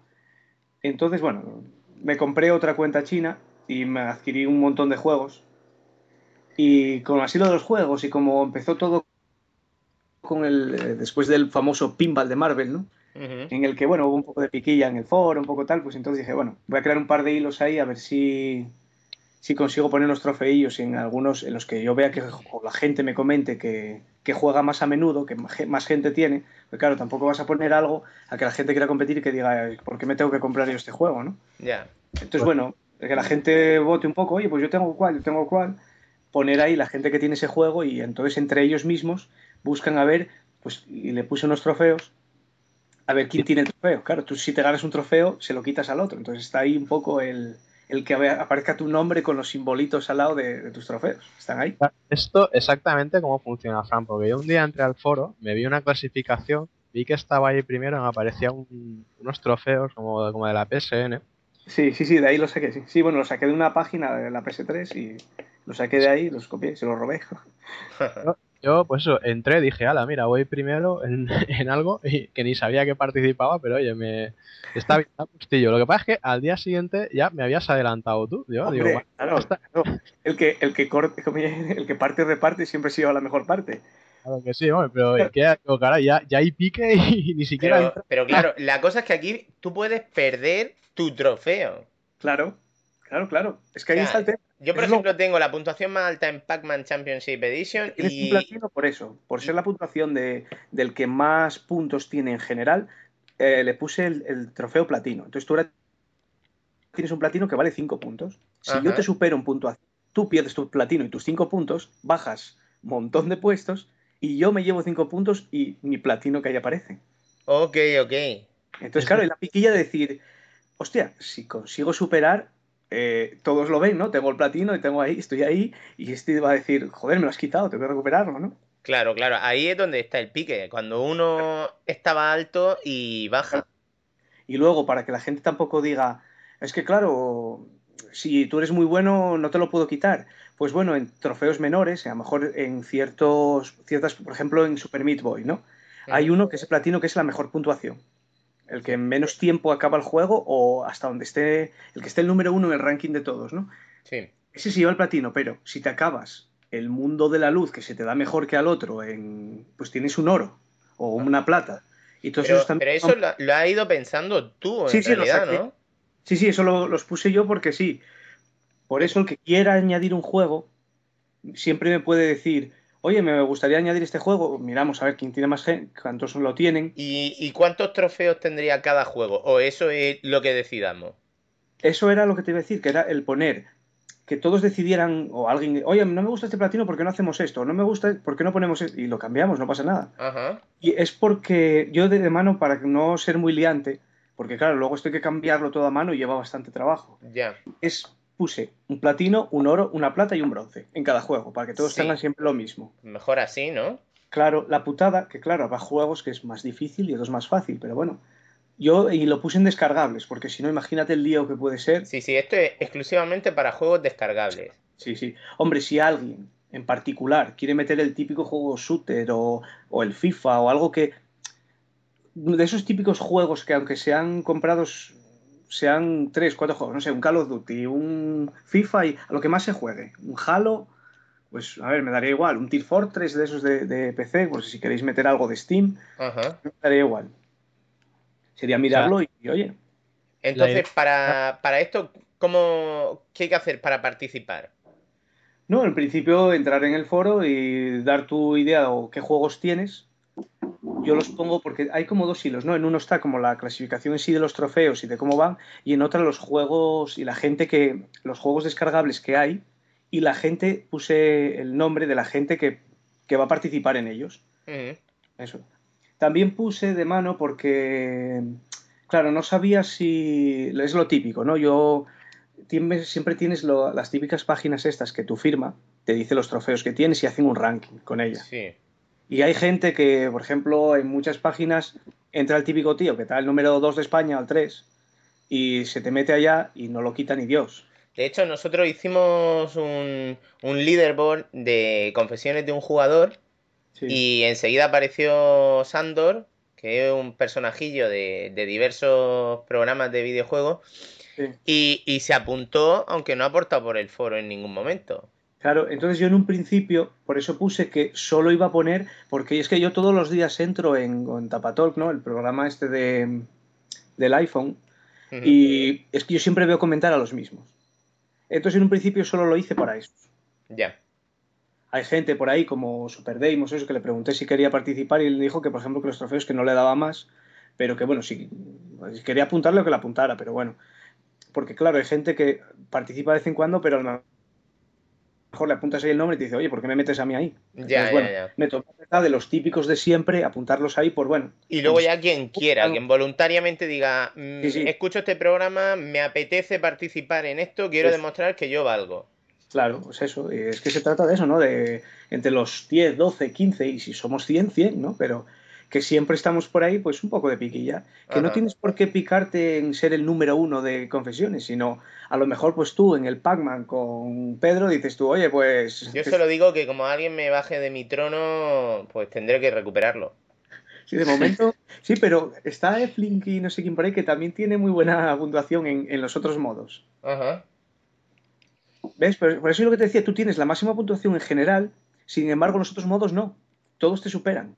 Oh my god. 5 minutos, 10 minutos que puse y en otra, en la de el de comer los cuantos más fantasmas consecutivos, Sí, el combo de fantasmas. joder, 200 no sé qué tiene el notas, o sea, ahora quién es ahora mismo, Joder. Que yo conseguí hacer 60 creo. Claro, pero porque no te has puesto en serio a decir, venga, vamos, vamos a ver quién, quién consigue aquí la cola de fantasmas más larga. Hostia, es que me parece impresionante.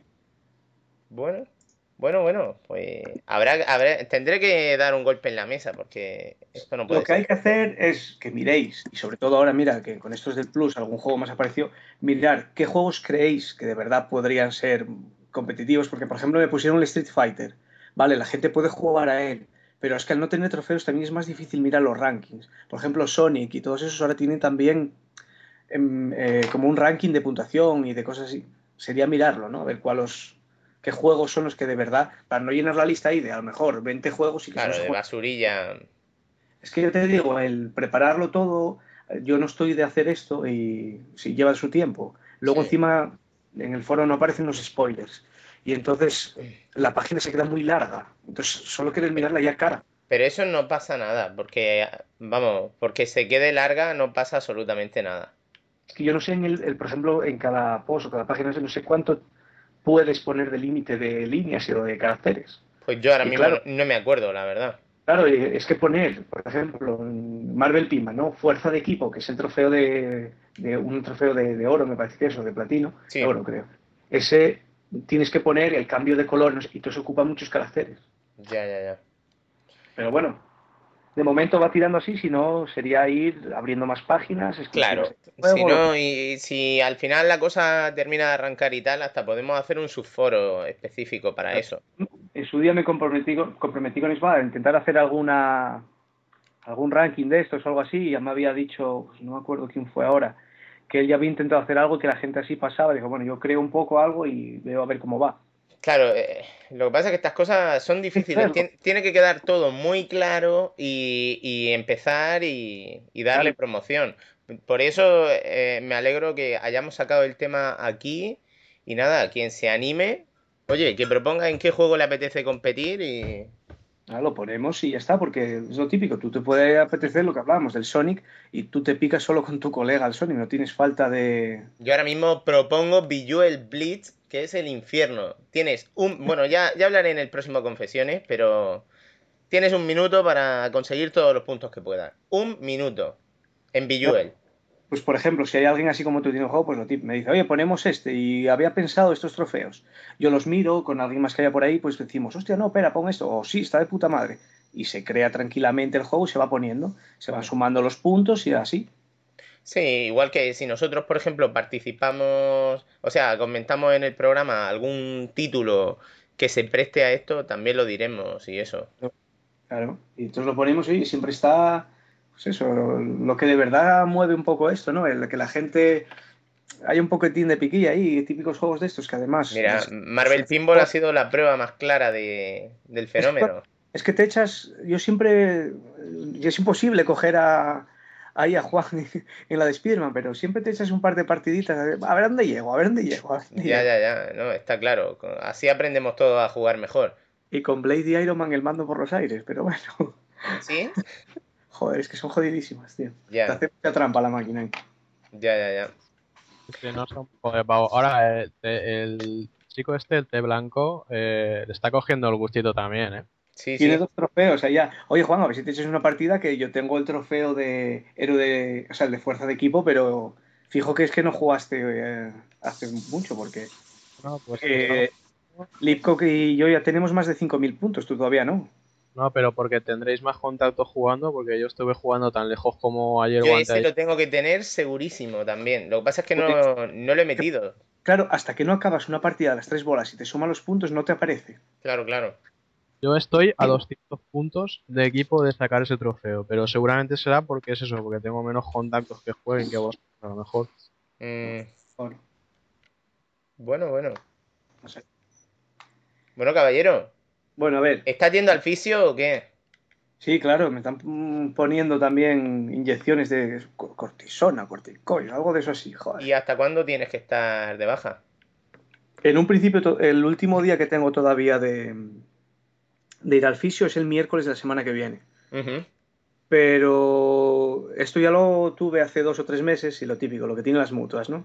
Ya. Venga, venga, venga, de dos meses trabajando mal hasta que me volvió a dar y esta vez ya me coge el nervio ciático. Entonces, Joder, qué putada. es lo que tienen siempre, que ellos, como pagan ellos, entonces, Pues nada, nene, cuídate. Sí, no, eso. Y nada, eh, cómprate una- unas tarjetas chinas que son ayudan mucho a la rehabilitación y bebe también cerveza, que también pues los doctores suelen recomendarla con bastante frecuencia, los fisios también. Sí, la verdad que con las cuentas chinas, mira, me estoy piciando algo más ahí a la, a la 360, que últimamente la tenía abandonada. Oye, una cosa, antes de desconectar, quiero que nos hables de un juego que se llama Aqua. Ah, sí, mira, te lo voy a decir, que estuve probando, que estuve jugando con Victoriño a Hard Corps y a, A ver, Cazafa- cu- cuéntanos, en plan, resumen rápido, Sí, pero, resumen. pero Por cuenta, ejemplo, cuéntanos. Hard Corps. Estuve jugando con, ya te digo, con Vitoriño y nos crujieron el primer monstruo. tío. Es súper difícil ese juego. Y se pueden jugar cuatro, así que ya os veo metiéndovos ahí. Tiene puntuación, lo puse en los trofeos. Así que al vicio. Y el cazafantasma es igual, se puede jugar cuatro y siempre saca puntuación. De momento tiene el, ahora mismo trofeo en él. Mm. Bueno, cazafantasmas típica pantalla, te van saliendo sin parar enemigos y tú a masacrar, ¿no? Eso es como el zombie apocalypse. Eh, sí, sí, sí. Ok, ok. Pero tiene con bosses y está bien porque cada fantasma que te viene viene de un color. Ajá. Entonces tú tienes diferentes armas de, de cada color. Tienes que ir mezclando rápido las armas para dar con cada arma a cada enemigo correspondiente. Está bien, Sí. está. Y el hardcore, sí, pues, pico lateral, estilo al, ¿cómo te diría yo? El Mm, Contra. Metal Slug. Ah, Metal Slug. Más bien Metal Slug, sí. Pero está jodido, está jodido, su puta madre. Eh, ¿Cuál nos recomiendas de esto? Para decir, oye, venga, tengo cuenta Pues- china, voy a ver. Cuenta China los dos. Ok, ¿y, y sin cuenta china? Pues según cómo vayas a jugar, por ejemplo el hardcore, pues, hasta cierto punto yo creo que solo te podrías entretener, porque al ser como lo que te digo, como un Metal Slug, te podrías entretener. Y el cazafantasma es más bien de jugar con cuatro. Hombre, te pueden usar bots la máquina, ¿no? Pero va. Entonces, tú decides si juegas más solo o acompañado. Ajá. Aunque ya te digo, el hardcore también puede jugar acompañado, entonces bueno. Y luego estuve eh, el que hablas, el Aqua. Es el típico juego que te sobran unos puntos ahí y dices tú, no sé, a mí siempre me gustan los juegos de naves, juegos de disparar así. Y es de naves, pero en vez de ser naves son barcos. Es un barco, ¿no? Que va disparando. Sí. Es un estilo al que hablamos, a este, al que me decías tú ahora, el zombie apocalipsis, todo eso así, que tienes una pantalla, te van saliendo enemigos y. Pero en vez de ser una pantalla muy cerrada, muy reducida, tienes un mapa bastante más grande. Y te van dando como misiones. Vete a una esquina y escolta, escolta un buque, escolta no sé qué, y te van viniendo enemigos de todas partes y a matar. Vienen aviones, vienen tienes diferentes tipos de armas, pones bombas, pones, tienes misiles, en una te están destruyendo parte de tu ciudad y tienes que defenderla. Va todo así. Son 22 misiones, me parece, en unos 10 niveles. Y la verdad que está entretenido. Si no me equivoco, también tiene multijugador. La verdad que es un juego que me, que me sorprendió. Si, sobre todo si te gusta ese estilo de, de ese estilo de juegos que vienen, disparos de todos lados, mata todo lo que se mueva, está bien. Puedes comprarte como ayudantes, ¿no? De, llegas y buques o barcos que te acompañen a la hora de, de, de eliminar enemigos. Está muy guapo. Bueno, ¿y cuántos puntos cuesta esto? Pues ahora me pillas, pero creo que 800 cada uno de ellos. Creo. Ok, ¿eh? Creo. O- El Hardcore creo que era un poquito más. Es que no sé si ahora mismo son 1200 y te estoy engañando. Pero lo, lo otro sí que sé que son 800. Hardcore eh, 1200, sí, que mira, lo tenía aquí apuntado. Ajá. Sí, que la verdad que lo de las, las cuentas chinas está bien, que mira, quería comentar que el otro día decía ahí el señor Rosa que él se compró las expansiones del Mass Effect y que le salieron mal porque tienes que jugar con la cuenta del, del chino farmer, ¿no? Sí. Bueno, yo me compré las del Alan Wake, Ajá. de dos chinos diferentes. Y las dos valen para mi cuenta española. Onda, qué bien. Así que, eso que lo sepa. Y también me compré los mapas del Halo Reach. Y también me valen. Tendríamos que hacer un post en el foro Por- en sí, plan este- DLCs que, que sirven. Claro. Yo, por ejemplo, me intenté comprar el, el del. ¿Cómo se llama? Si arranco y te lo digo. Eh, este de matar zombies, joder. El Death Racing 2, el, Sí. el de Frank West, el Sí. segundo, el, ¿cómo es? No te Case- deja, no te deja. El Case no, no, no te deja. Case West.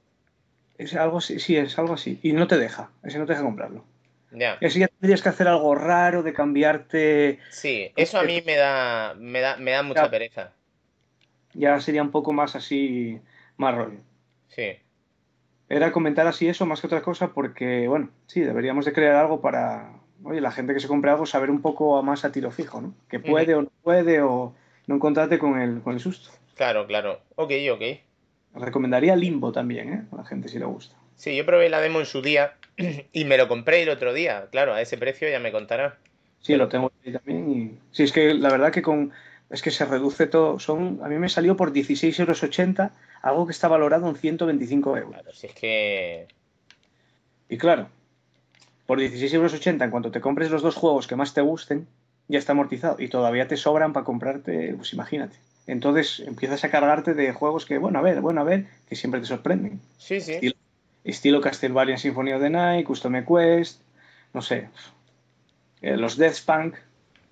Los Dead Spunk yo tenía el primero y ahora, oye, le voy a dar una oportunidad. Lo tenía en Play 3, que además lo tengo completado al 100%. Hmm. Y, y oye, le voy a dar una oportunidad al segundo. Ahora que ha pasado ya un tiempo, Sí. porque estaba ahí de descanso. Luego el, el de Lara Croft, que está muy bien. Y Sí, oye, el mismo, el mismo Bejeweled Twist. el Visual. Sí, estos juegos que, que sí, eso, Shadow Blitz, el Twist eh, de, de DS. Ah, bueno, Y, y Pod, pero bueno. el Super Meat Boy, que es, es que Super Meat. Boy yo me lo compré, por supuestísimo. El Hilo Milo, que también lo comentó el otro día. Eh, este de las lanchas Experto. también, el de las Sí. lanchas, ¿cómo se llama? Oh, no, el Hydro algo. Ah, sí, me suena. Igual que hay también ese otro de, de terror, creo que es Hidrofobia. Sí, que me lo hidro- hidrofobia yo también lo compré, ayer lo iba a probar, pero me dio pereza. Y, oye, Torchlight, A que pasa que, bueno, yo lo tengo en PC, pero. pero sí, sí, oye, en consola funciona bastante bien. Lo comentaré en el próximo Confesiones. que te puedes comprar una serie de juegos muy guapos a muy buen precio, ¿eh? Sí, es que si no, hay algunos que sí salen caros, ¿eh? Sí, demasiado. Eh, lo de los mil... Plantas contra zombies, por ejemplo, Pedro al final ha utilizado esto de excusa para comprárselo. O de sus huevos también. Sí, porque, joder, yo ya te digo que yo donde lo jugué, y de verdad, que lo jugué en todas las plataformas, como quien dice, y donde más me gustó, por ejemplo, a mí personalmente, fue mi el iPad. Pues Sí. grande y es ser táctil muy bien. Pero, pero bueno, si de verdad es lo único que, en lo que juegas, es una 360, pues lo mismo, está muy amortizado ese dinero. Ya. Bueno, bueno. Eh, ¿alguna cosita más que declarar? Bueno, que he probado, mira, de iPhone, que nunca comentamos nada últimamente, Sí. he probado así un poco el Salomon Skip y el Shift 2, que suena igual que el de coches, pero no sé si lo has probado. ¿El Shift es- 2? Shift 2. Sí, el Shift 2, eh, vamos, es un juego que me- la primera parte me encantó. Pues el 2 ya tiene mejoras, ¿no? Ya se va moviendo, te vienen los pinchos y. Sí, está sí, muy sí. bien. Sí, además, este juego ha estado gratuito en varias ocasiones, ¿verdad? Sí, sí, sí. Y lo probé así y dije, bueno, a ver, porque es lo típico, empieces a mirar y a, a meter ahí un montón de juegos, un montón de juegos, y cuando te das cuenta, me tengo el, el iPhone lleno, ¿no? Y cuando voy a ir probando, si no, para ir quitando de los que tengo ahí guardados. Y. Hostia, pues me tiene ahí enganchadete. Sí, sí, Son sí. partidas rápidas y a veces te estrujas la cabeza. ¿no? Así, Eh, así de probar nada más, ya te digo, estoy picando un poquitín de todo, como hago siempre, y, eh, pues muy y bien. así con el foro. Eh, ¿te pasaste ya el Crisis? Eh, sí. ¿Y qué tal? A mí me gustó mucho ese juego. Ujú. Mira, estoy, todavía estuvo hace muy poco aquí en casa de mi hermano, estuvimos jugando al Killzone 3, ¿no? El- La, la opción esta que hay cooperativo. Sí. Y, joder, no sé, echaba en falta el Crisis. De verdad te lo digo, más amplitud, más opciones. Yo creo que hasta gráficamente sí es mejor el Crisis en muchas cosas. Eh, son muy parecidos, pero no sé. Hombre, igual fue también que al ser en doble pantalla partida, bueno, ya sabes lo que tiene siempre, ¿no? Sí, sí. Peor y tal. Pero, no sé. Que yo el, el Killzone lo que más estoy jugando siempre es online. Que también, bueno, los gráficos bajan, pero el Crisis 2, de verdad, súper recomendable. El online no lo he jugado, pero dicen que está muy bien, o sea que tengo gente ahí que está muy enganchada al- a él. Sí, sí, aquí tenemos, eh, en el foro tenemos varias personas que están dándole a muerte. Por ejemplo, Tyler Durden, que es una puta bestia salvaje jugando. Eh, Es el señor de, los de los platinos imposibles. Sí, sí, porque vamos, creo, ¿visteis por ejemplo el Dead Space 2 que estaba intentando sacarse el platino? Con el modo es imposible y tal. Ah, ya, ya el 1, el modo imposible, era tela, ¿eh? Pues, pues creo que lo tenía.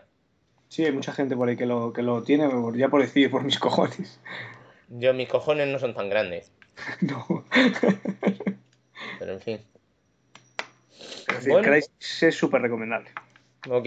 Eh, tenemos a Sharin Spin, que ha estado dándole caña últimamente. Mm. Entonces, bueno, ya, ya lo comentará en futuros programas. Le diremos que nos haga un análisis serio. Ahí tomándose su tiempo y tal. Pero sin spoilers. Sin spoilers. Sí, vale, sin spoilers. No, no por mí, por él. Decir que el juego se ve fantástico. El juego, la verdad es que, mira, eh, en Xbox yo Mm. no recuerdo así un título que diga, leche, qué bien Oye, se ve, qué, qué, sorprendente. ¿La Xbox que tienes que es? ¿La, la grande o la Slim? No, yo tengo la grande. ¿Y cómo rasca? ¿Rasca o no se nota? Como que como rasca. Sí, pues la Xbox es lo de siempre. Cuando pones un juego que tira del, del lector, si el juego requiere mucho, notas Mm, que, vamos, Vamos, que se- pero no, no atormenta, no, no es tampoco una locura. Sí, es que eso es lo que me parece raro, porque la Play a veces también canta, ¿no? Cuando sí, sí. Pero, no sé, un juego que no pesa casi en, en cuanto a- al juego, porque viene menos de la mitad de los DVDs eh, lleno. Y, y que tiene esto, eso- esa potencia gráfica, no tira de, no suena nada.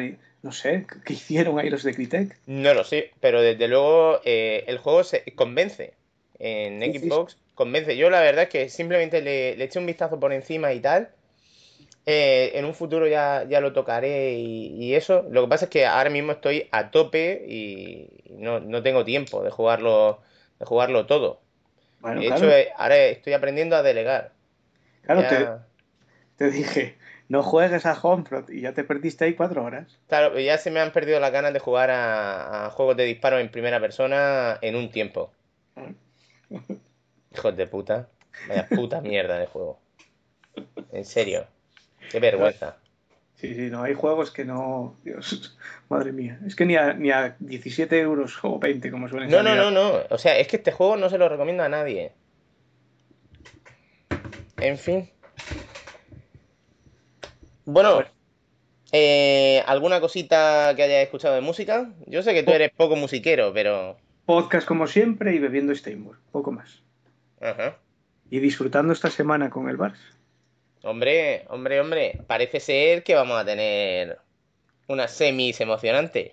Madridistas del mundo, acordaros. Madridistas del mundo, temblad. En fin, bueno, vamos a ver qué retro review tenemos guardada para hoy.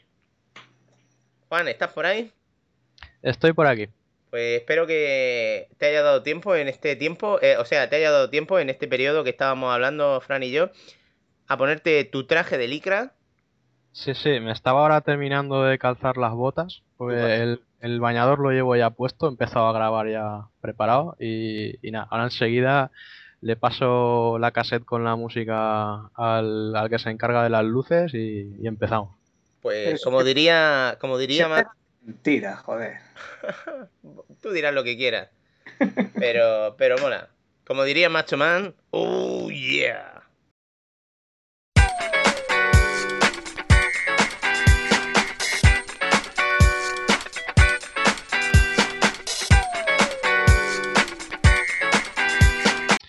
Bueno, Raven, ¿qué? ¿Listo para subir al cuadrilátero? Estoy completamente preparado.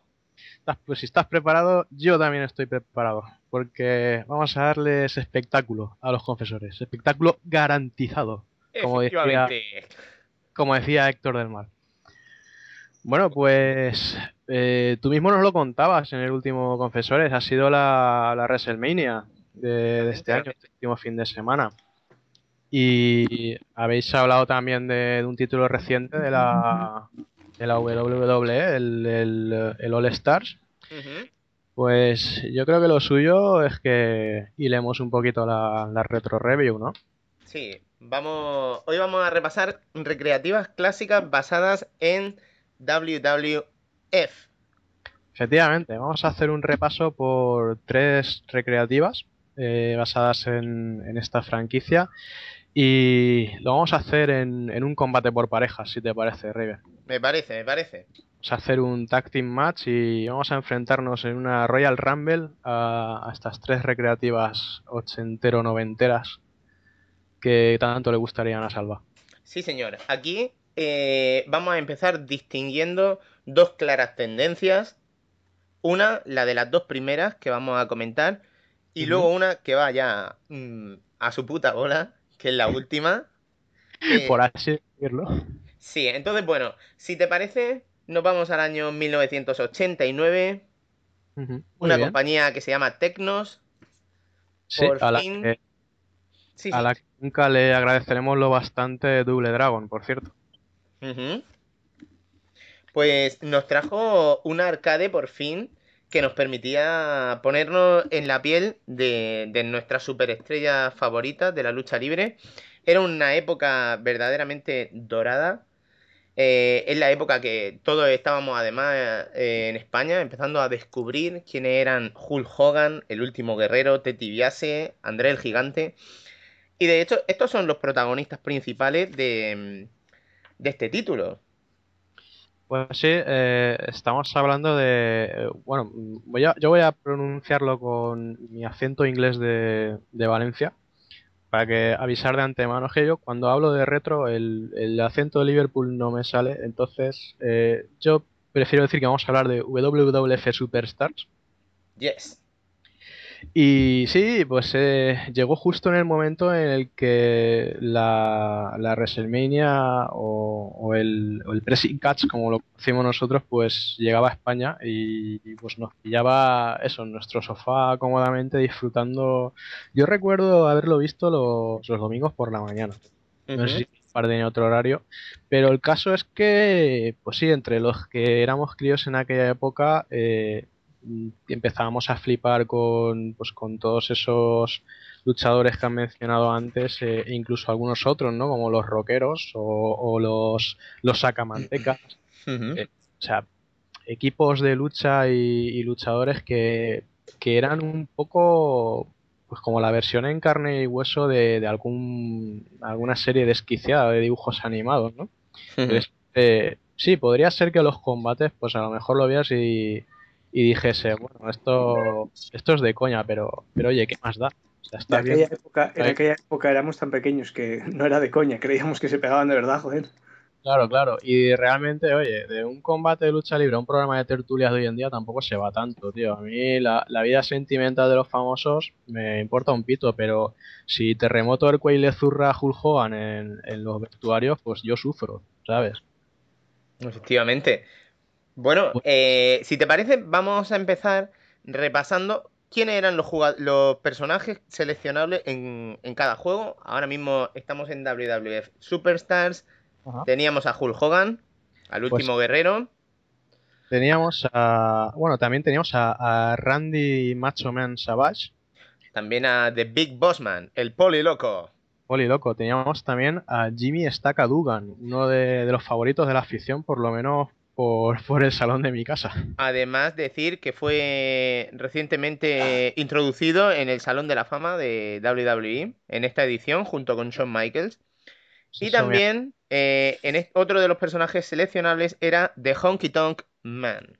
Efectivamente, ese mulo de Elvis ahí con el tupé. Y bueno, pues entre estos seis candidatos al título estaba el juego, que consistía en una serie de tres combates por parejas hasta poder llegar a desafiar a, a los poseedores del título, que eran nada más y nada menos que los Megabucks. era, Los eh, Megabucks era una, una contrapartida de los Megapowers. Los Megapowers era el equipo formado en su día entre Hulk Hogan y, y Randy Savage.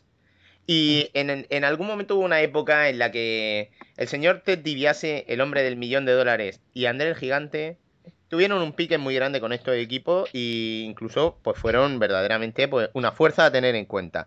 Fíjate si eran a tener en cuenta que lógicamente aquí los pusieron como personajes no seleccionables. De hecho, son los, los final boss del juego, por decirlo así. Porque Ted DiBiase y, Andrés Gigante son precisamente la pareja que, que está ostentando el título y a la que hay que desafiar después de los combates previos. Entonces eran, eh, ganabas dos combates y al tercero te podías enfrentar por los cinturones, ¿no? Sí, creo que, creo que había tres combates previos. Ah, eh, tres entre- previos, ok. Sí, entre los que eh, tú elegías tu pareja de luchadores.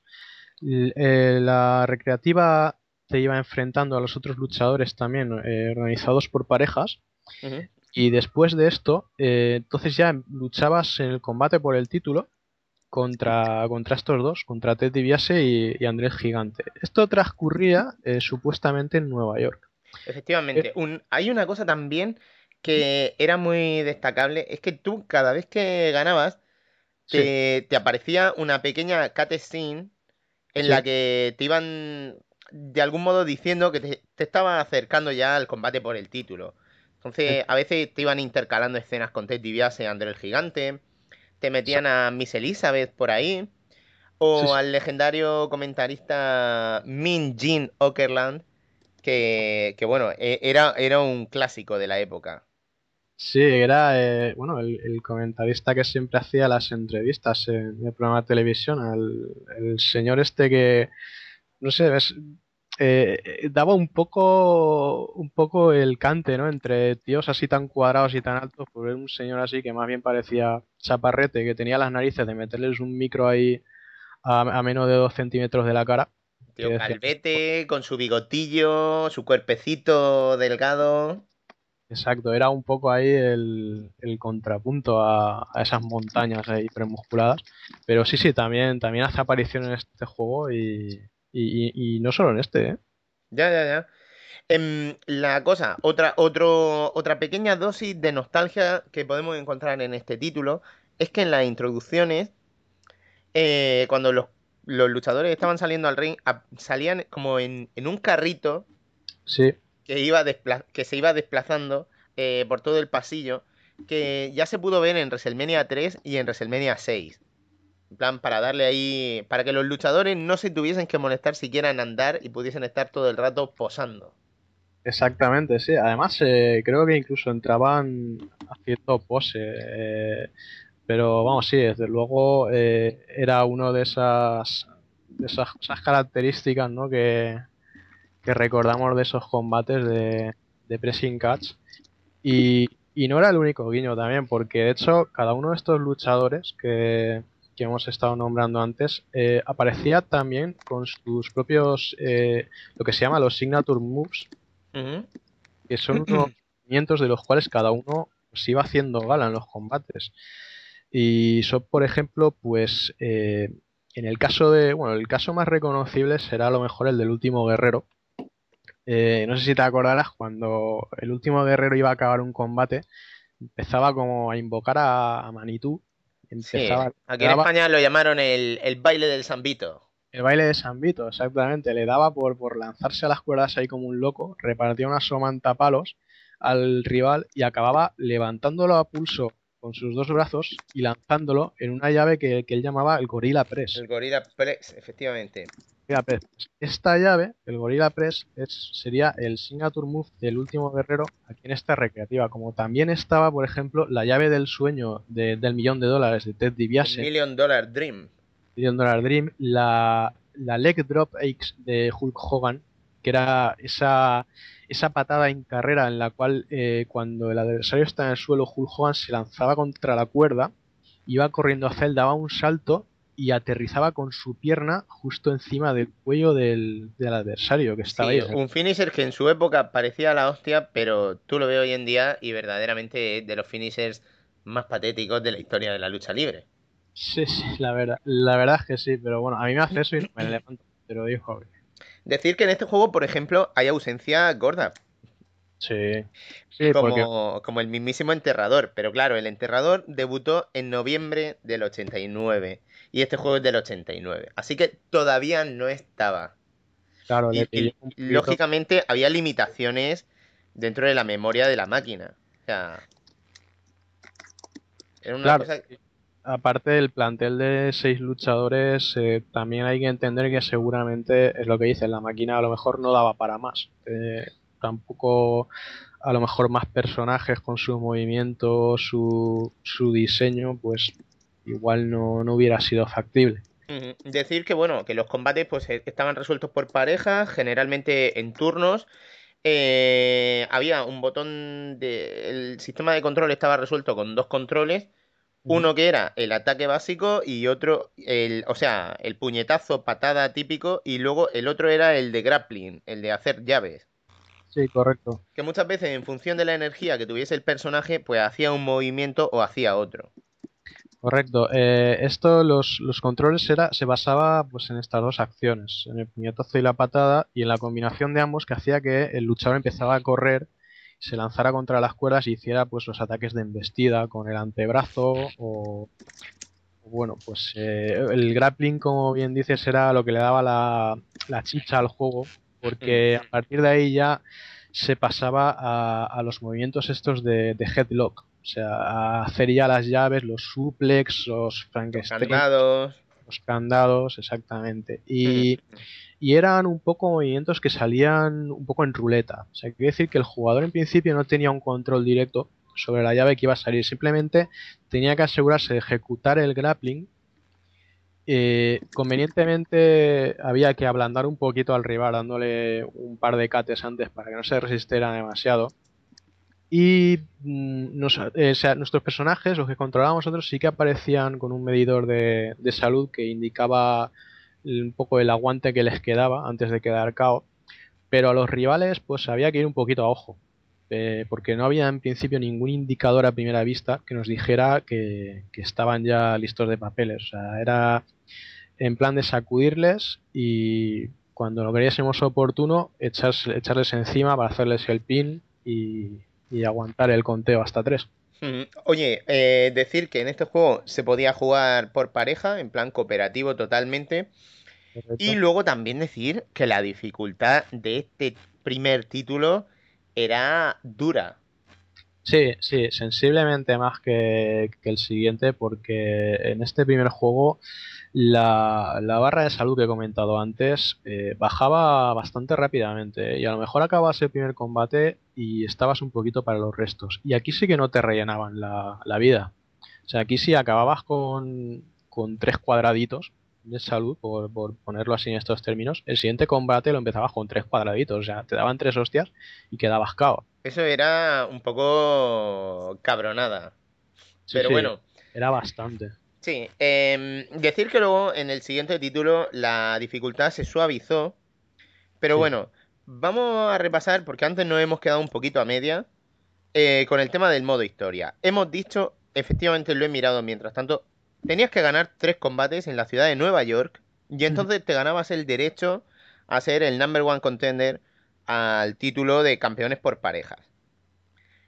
Y ganabas. Si había suerte, vale, tal, consigue ganar. Pero lo más alucinante es que ahí no terminaba la historia. No, no, la historia cambiaba de, de ubicación y pasabas de Nueva York a Tokio. Y ahí venía una nueva serie de combates. Y, y bueno, aquí ya entraba la recreativa en una dinámica cíclica en la cual pues tenías que volver a superar los, los combates de desafío, volver a optar, optar otra vez el título y así su- sucesivamente. Nada, decir que luego si ganabas el combate por el título, salía ahí un periódico en plan, oh, han ganado, lo- aquí están los nuevos campeones y aparecía una pequeña imagen con los dos campeones y tal.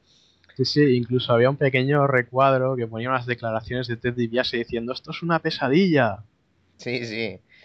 En fin, eh, decir que el juego a nivel técnico, eh, pues bueno, era lo que era, era bastante dinámico en su época y el principal punto fuerte no era la calidad gráfica, sino las animaciones desde mi punto de vista y eh, cómo lo- esos personajes replicaban un poco todos los mannerisms, como lo dicen en inglés, todos los pequeños gestos, todas las poses de los Sí. luchadores, que eso sí estaba muy bien representado. Luego, una cosa que recuerdo mucho de este juego era precisamente a un luchador cuando corría, cuando se, se lanzaba por las cuerdas, tomaba impulso, se echaban unas carreras que eso era alucinante. Sí, sí, sí, sí, sí. Eso estaba... Sí, Decir también que el juego tenía algunos errores gráficos de vez en cuando, que no sé por qué, a veces el oponente podía desaparecer. Eso yo no sé si lo has llegado a experimentar tú. Mm, Yo personalmente no, no lo he experimentado, pero sí que es posible porque con este tipo de placas eh, las diferentes versiones o incluso los bootlegs que de vez en cuando circulaban por ahí, pues sí que era posible que alguna tuviera algún glitch. Decir, eh, desde mi punto de vista, en plan, a modo de resumen, que el mayor logro de este juego es que sirvió de predecesor para el juego del que vamos a hablar ahora. Sí, y yo creo que en honor a este juego eh, deberíamos tomarnos la bebida de los campeones. Pues por favor. Madre mía, qué juegazo. Esto es Oh. posiblemente una de mis 10 recreativas favoritas, o quizá uno de mis 10 juegos favoritos en toda mi vida. Estamos hablando de WrestleFest. Sí, eh, así es, y desde luego no es para menos, porque es una evolución en toda regla del, del anterior juego, pero llevado quizás a, a su máxima expresión por aquel entonces. Eh, aquí era, bueno, una ampliación en todos los sentidos, eh, un paso adelante en cuanto al aspecto gráfico, en cuanto al número de luchadores, se incluía además otro modo de juego, y bueno, pues, mm, ¿qué decir de, este WrestleFest? Yo creo que podríamos empezar, como hemos hecho antes, por decir el, el plantel de, de luchadores al cual teníamos acceso aquí. Venga, pues uno tú, uno yo. Venga, pues podríamos empezar con, con Mr. Perfecto, uno de, de los luchadores también más emblemáticos de, de aquella época. El señor Earthquake, o como lo conocemos en España, Terremoto Earthquake. Terremoto, el Quake, vaya que sí. Y le acompaña también el Sargento Slaughter, un hombre que además tuvo su figurita en la colección de G.I. Joe. Y fue uno de los personajes emblemáticos en, si no me equivoco, en el 92, en WrestleMania 7, eh, defendió su título de campeón contra Hulk Hogan en un combate muy controvertido en el que el patriótico sargento Slaughter se había cambiado de banda, bando y ahora apoyaba a Irak. Ah, sí, recuerdo ese combate, sí, sí. ¿Qué más tenemos por ahí? Pues eh, tenemos también a, una pareja, más que a un luchador, y era el dúo Demolition, eh, formado por Smash y Crash. Efectivamente, además, en el juego había que seleccionarlos como equipo. No podía seleccionarlos por separado. Tenías No, es- que coger a Demolition. Exacto, estaban como pareja, no estaban como, como personajes individuales. Tenías que jugar con los dos, con Smash y con Crash. Luego decir que había personajes que, que ya habían aparecido en el anterior juego, como el Big Bossman o, por supuesto, Hulk Hogan, el último guerrero.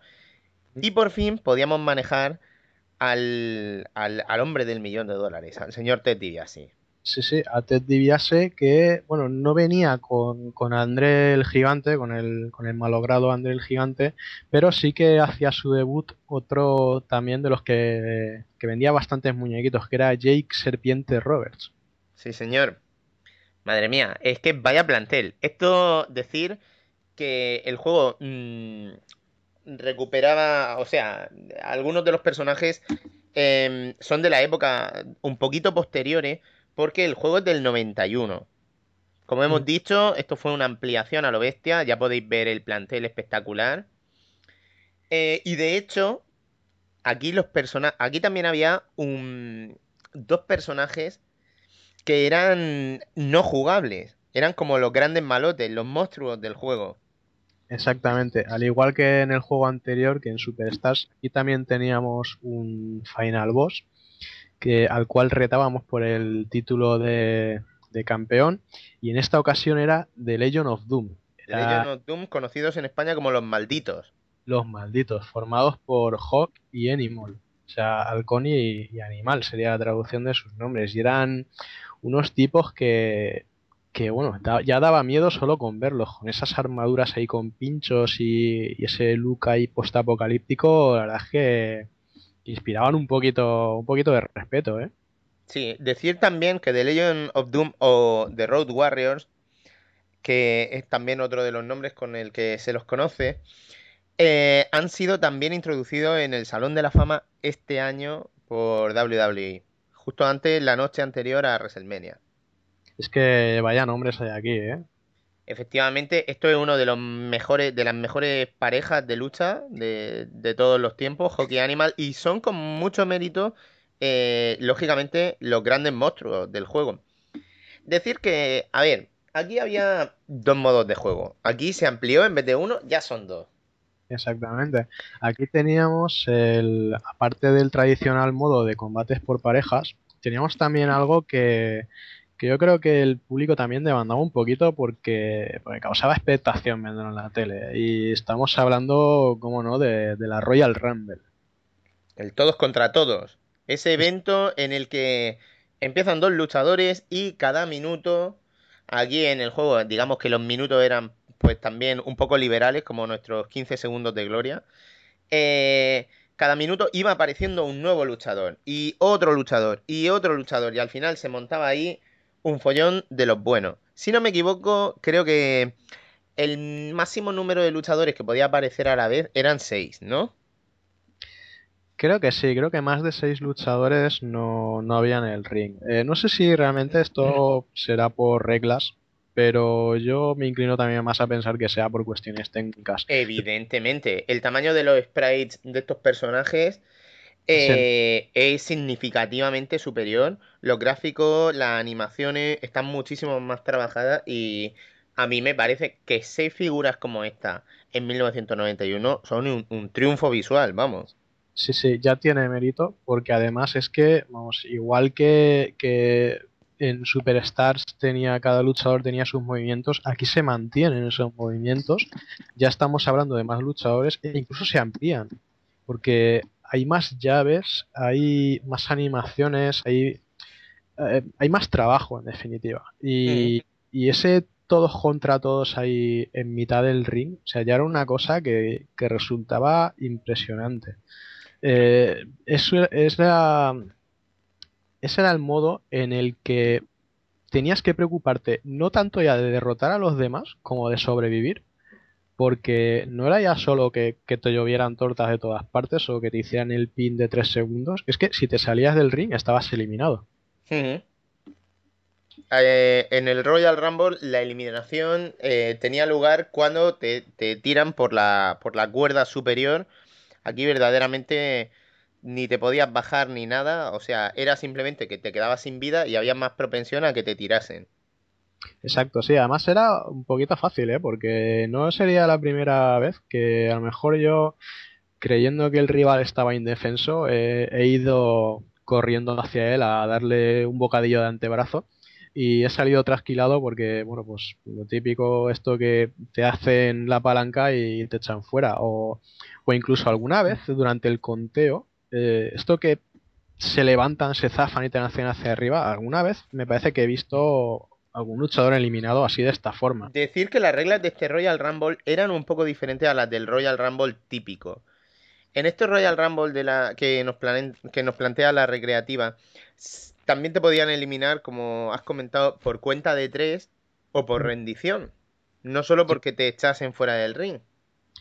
Sí, lo de la rendición es además una novedad de este juego y es que eh, se incluía, como ya digo, otro tipo de llaves que se realizaban de la siguiente forma. Eh, cuando el rival estaba en el juego, así como en el anterior no había forma de saber el grado de cansancio, eh, aquí sí que lo veías porque los, los luchadores daban muestras de, de agotamiento o de dolor, que se llevaban las manos al abdomen, se movían más lento. Y cuando un jugador estaba muy, muy- o cuando un luchador, mejor dicho, estaba muy tocado, eh, caía, normal, si normalmente caía en posición horizontal, llegaba un momento que ya quedaba en una postura diagonal. En esa postura diagonal ya se reflejaba que el jugador, o sea, el luchador estaba listo para sentencia, era el momento idóneo para cubrirlo y hacer el conteo o para aplicarle algún finisher. Eh, pero si nos lo encontrábamos todavía en posición horizontal, aún le podíamos dar un poquito de martirio haciéndole alguna, alguna llave de sumisión. Por ejemplo, si nos acercábamos a la parte de los pies y pulsábamos el botón de, de patada y de puñetazo a la vez, como si echásemos a correr, lo que hacía el, el- luchador era el, el Boston Crab, que es esta llave de, de coger las piernas, sentarse encima de la espalda y retorcer hasta que el otro pues eh, se rindiera o, o consiguiera zafarse de, de esa maniobra. Y aquí en el juego eh, pues era algo bastante efectivo por cuanto que iba mermando la salud, de tanto la nuestra si no lo hacían a nosotros como la del rival si se lo hacíamos a ellos. Hmm. Y en este mismo sistema iba también pues las llaves de asfixia, tanto de Ted DiBiase como la de- del sueño del millón de dólares, o, o la de Serpiente Roberts, que también tiene una llave por el estilo. Eh, también el sargento Slaughter tenía el Cobra Clutch. Exactamente. El Cobra eh, le hacía una pequeña prensión ahí cerca del cuello. Exacto, iba machacando ahí poquito a poco y, y podías ganar los combates porque el adversario se rindiera. Decir que en el tema este del Royal Rumble, una cosa que estaba muy bien, que ayudaba a crear muy buena ambientación, es que junto, justo antes de la salida de un nuevo luchador al ring, se veía una pequeña pantalla en la que estaba como el luchador ahí hablando, como diciendo que voy para adelante, que tal, que os voy a, Sí, sí, sí. os voy a apa- dar para el pelo, ¿no? Y la cosa es que eso replicaba eh, un recurso que utilizaban también en el auténtico, en el Royal Rumble de aquella época en televisión. Sí, exactamente. Se veía, cada vez que pasaba ese minuto, eh, se veía en la cámara de televisión como los luchadores salían hacia, por el pasillo hacia el ring, hacían alguna declaración a la prensa, eh, se hacían los chulos, en plan de le voy a dar de tortas a todos, iban corriendo y la cámara les seguía conforme iban corriendo hasta llegar al cuadrilátero. Aquí, eh, más o menos es un, un sucedáneo de esto, o sea, sí que se veía la, imagen del luchador en, la esquina inferior haciendo pues eso, esa pequeña chulería de, de decir voy para allá y me lo voy a zumbar y bueno, lo, que lo que diga exactamente, pero pero sí sí sí que está ahí tal cual pues eso como las las retransmisiones de, del programa de la WWF. A ver, ¿qué más? ¿Qué más? Otra locura interesantísima de este juego es que permitía o un nuevo triunfo jugable y es que podían jugar hasta cuatro personas a la vez, ya fuese en combate por parejas o en, en un todos contra todos. Tú imagínate con tres amigos más echando la viciada del siglo y, y- y bueno, las que se podían montar ahí. Lo que pasa es que, claro, había que encontrar una recreativa pues con cuatro palancas y era difícil. Claro, ese, los muebles de cuatro palancas no, no eran muy frecuentes, imagino que por, por temas de costes, eh, pero sí, vamos, eso hubiera sido el locurón de tener a, cuatro colegas ahí, además eh, en plena fiebre de, de la lucha libre, pues esos cuatro ahí bien dos contra dos o, o los cuatro contra los cuatro, pues vamos, era ya impresionante. Bueno, del, otro modo, decir que era simplemente una revisión del esquema jugable que ya nos había presentado Superstars. Aquí sustitu- sustituyendo a los Megabucks por The Legion of Doom. por Legion of Doom, que también, bueno, eh, también salían en la Royal Rumble, eh, pero claro, la- su papel principal era de, ejercer de, de jefes finales de este modo de juego y de retarles para conseguir el, el título de, de campeón por, por parejas, creo que era. Decir que luego, una vez que los conseguías, también tenías que hacer una nueva ronda defendiendo el título. Efectivamente, entrábamos en la dinámica cíclica y el juego, pues en este aspecto seguía el esquema anterior. Sin embargo, sí que introducía alguna que otra novedad, como por ejemplo la- el combate con jaula. Efectivamente, el combate con jaula, bueno, eh, no tiene mucho misterio, pero eh, le daba ahí como un toque especial. Si no me equivoco, era en Survivor Series, ¿no? Sí, me, me parece que sí. Eh, era este combate de la reja, como, como todos lo recordábamos, en el cual, pues, bueno, en la recreativa, a efectos jugables, lo que provocaba era que no se podían utilizar las cuerdas para el rebote. O sea, lanzar a alguien contra las cuerdas implicaba que se haga un leñazo contra las paredes de la reja. Decir y que en pues- este juego también, en los combates por parejas, cuando estabas un tiempo sin utilizar a uno de los, de, de los personajes de tu pareja, de tus luchadores, de vez en cuando le daba el baile del Sambito. Le daba ahí el impulso y decía. Y, y veías que, que la cara de tu personaje empezaba a moverse, que te iba presentando una animación especial en plan que te indicaba que ese personaje tenía que salir ya. Entonces, si le daba el relevo, de repente salía un personaje overpower total. Sí, sí, completamente imparable. Además, eh, aparecía la palabra Power Up eh, en, su, en su retrato, en la parte superior, junto a su indicador de, de salud. Y, y este, y estas palabras Power Up lo que indicaba era, pues eso, el, jugado- el luchador estaba como una especie de modo berserker, en el cual, bueno, ganaba todos los grapplings, eh, mm, tenía, bueno, en los duelos estos de puñetazos, de los, los, dos luchadores se cogen, empiezan a intercambiar puñadas y tal, él siempre llevaba las de ganar. Y bueno, y era el, el momento idóneo para aprovechar, darle el relevo, salir, curtir a los rivales y... Decir y- que esto era muy limitado, o sea, tenías que aprovechar el momento por- porque a lo mejor el power up este te duraba muy poquito, especialmente eso, el- a la hora de dar el relevo, si te estaban dando para el pelo y tardaban mucho, ya sabes que perdías la oportunidad. Sí, sí, era cuestión de segundos. Era muy breve el tiempo que, que el luchador estaba en este estado, pero eran segundos que se podían aprovechar mm, bastante bien. Decir también que este juego tenía, como hemos comentado, una dificultad bastante más ajustada. Sí, sí, era un juego que, que era factible llegar bastante más lejos que el anterior con una sola moneda, porque además eh, ya te rellenaban la salud cuando acababas un combate. Eh, no era de por sí tan difícil ganar como, como en el anterior juego. No la Te- rellenaban por completo, pero sí que rellenaban bastante de la barra de energía. Sí, te daban un cacho que, que se, que se agradecía. Luego tenías también esos indicadores visuales que te daban un poco idea de cómo se encontraba el rival.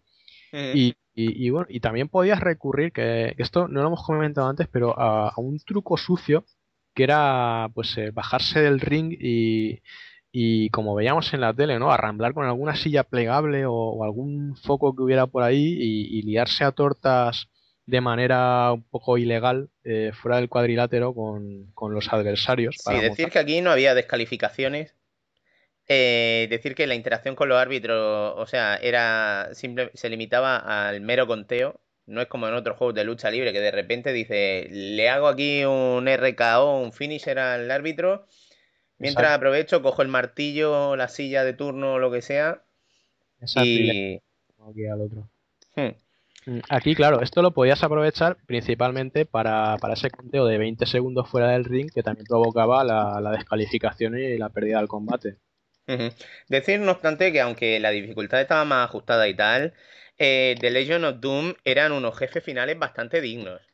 Sí, sí, sí, tanto. Ah, Resistían mucho más que el resto, también propinaban mayores palizas, sus movimientos eran brutales porque además eh, mm, recuerdo esa combinación en la cual eh, uno hace un grappling, le da el relevo al otro, se sube a las cuerdas, a, las esquinas del cuadrilátero y mientras el otro te tiene subido a hombros, su compañero se lanza desde arriba, da un golpe Sí, como haciendo un clothesline, lanzando. Eso se llamaba el Doomsday Device. Como el día del Exacto. juicio final. Exactamente, el Doomsday Device. Eh, pues bueno, esa llave era mortal de necesidad. Decir que aunque no podíamos hacer cosas tan devastadoras en, en el juego, tú, sin embargo, sí que había veces que podías ganar eh, como un forcejeo, llevarte a tu rival en plan candado y arrastrarlo hacia donde estaba tu compañero, hacer el relevo y sí se podían hacer algunos movimientos por pareja ahí, pues eso, muy interesantes, ¿no? Sí, sí, sí, Incluso mantenerlo cogido contra las cuerdas y aprovechar con el otro para darle puñetazos. Y sí, sí, se podía hacer una combinación ahí entre los dos luchadores para hacer algunas cuantas triquiñuelas bastante interesantes. Decir en plan friki que el equipo Demolition no hacía su finisher habitual, la decapitación, sino que aquí cada uno hacía eh, un movimientillo, un poco para salir del paso, pero no era la decapitación. Valga la nota friki, el apunte por aquí. También otra cosa que hay que comentar del juego, que es mera anécdota, es que eh, en Japón y en Norteamérica lo distribuyó Tecnos, pero en Europa y en, y en Australia y tal lo sacó Tecmo. Tecmo. Un apuntillo simplemente. Y decir que el juego pues, fue un paso de gigante con respecto a la anterior entrega. Sí. Fue un triunfo mm, gráfico y jugable para la época. Ha sido una de, las representaciones más acertadas de lo que es el concepto de lucha libre arcade. Y decir que quizá mm, juegos que han intentado replicar ese esquema, como el mismo WWE All Stars, no han tenido la magia y el carisma que tenía esto, que con un par de botones te permitía mm, hacer todos los movimientos, te daba toda la funcionalidad que tú podías desear. Me quiero subir a la cuerda, quiero saltar, quiero subir, bajar, hacer un, eh, un finisher, hacer aquí un relevo y con dos botones y un esquema jugable muy básico, pero muy sencillo y muy funcional. Tú tenías eh, pues, un señor juegazo. Sí, sí, sí, como más eh, con todas las letras. Es que era pues un ejemplo de, de jugabilidad, igual que hace poco lo comentábamos con el Rastan. Eh, es un tipo de juegos que, que ya ves, con las limitaciones de la época, con lo que dices, un mando de ocho direcciones y dos botones. Y sin embargo, te da unas posibilidades tremendas. La cantidad de llaves, de, de movimientos, de combinaciones que hay ahí, eh, es que te da un juegazo que, que incluso lo juegas hoy en día y te lo pasas como un enano. Pues sí, decir que hay era una época en la que se prestaba también mucho a las especulaciones, si te gustaba el tema. No había máquinas que en casa fuesen capaces de, de mover eh, un juego así, ni siquiera el Amiga en su época. Pero claro, decir que siempre estaba el típico flipado de clase o el típico que conocías que decía, ah, sí, porque mi primo lo tiene en su casa. Y, y tú, claro, como no, no sabías, dices, pero bueno, ¿de qué me está hablando este? Esto que yo sepa no ha salido. Y te revisabas todas las hobby consolas en busca de pistas. O, o las micromanías en busca de pistas, ¿no? Y decir que un día muy esperado por mí fue cuando sacaron el juego de WWF, que no tenía nada que ver con esto, en Amiga. Sí. Que lógicamente no le llegaba a la suela de los zapatos a esta joya. No, la verdad es que no. Ya lo cierto es que hubo otras versiones domésticas de juegos de la, de la WWF, Que pero están los juegos de la Nintendo, que si luego el de Game Boy y tal, pero nunca ha habido un juego que no, nos, que nos trajese esto. a la altura de, de WrestleFest, desde luego, ninguno. Y, y por desgracia, la, la, yo diría que la primera conversión mm, directa de, de una recreativa de lucha libre, por lo menos que yo recuerde ahora mismo, eh, seguramente me estoy equivocando porque seguro que habrá alguna, pero, pero bueno, eh, por lo menos de la WWF, eh, que yo recuerde, la primera recreativa que se nos adaptó a sistemas domésticos fue esta de la que vamos a hablar ahora, la WWF WrestleMania, y que yo por lo menos en su día pude disfrutar en PC y recuerdo que me quedé pues a cuadros. O sea, me quedé, me quedé eh, como haciendo S, pues Sí. primero por lo que, por lo que comentabais en, en el anterior Confesiones, que era muy, era muy surrealista. O sea, eso de de repente estar manejando al enterrador y hacer Bueno, como... una cosa, Sí, decir que habían pasado ya dos años desde el debut del enterrador y no era la gran ausencia clarísima en este WrestleFest. ¿Dónde estaba el enterrador aquí? ¿Qué pasó? Eso es uno de esos misterios de la historia de los videojuegos que ahí quedan. Pues el sí. enterrador tenía que haber estado en ese WrestleFest. Luego, un par de apuntes antes de hacer ya la transición final a este WrestleMania que estabas comentando.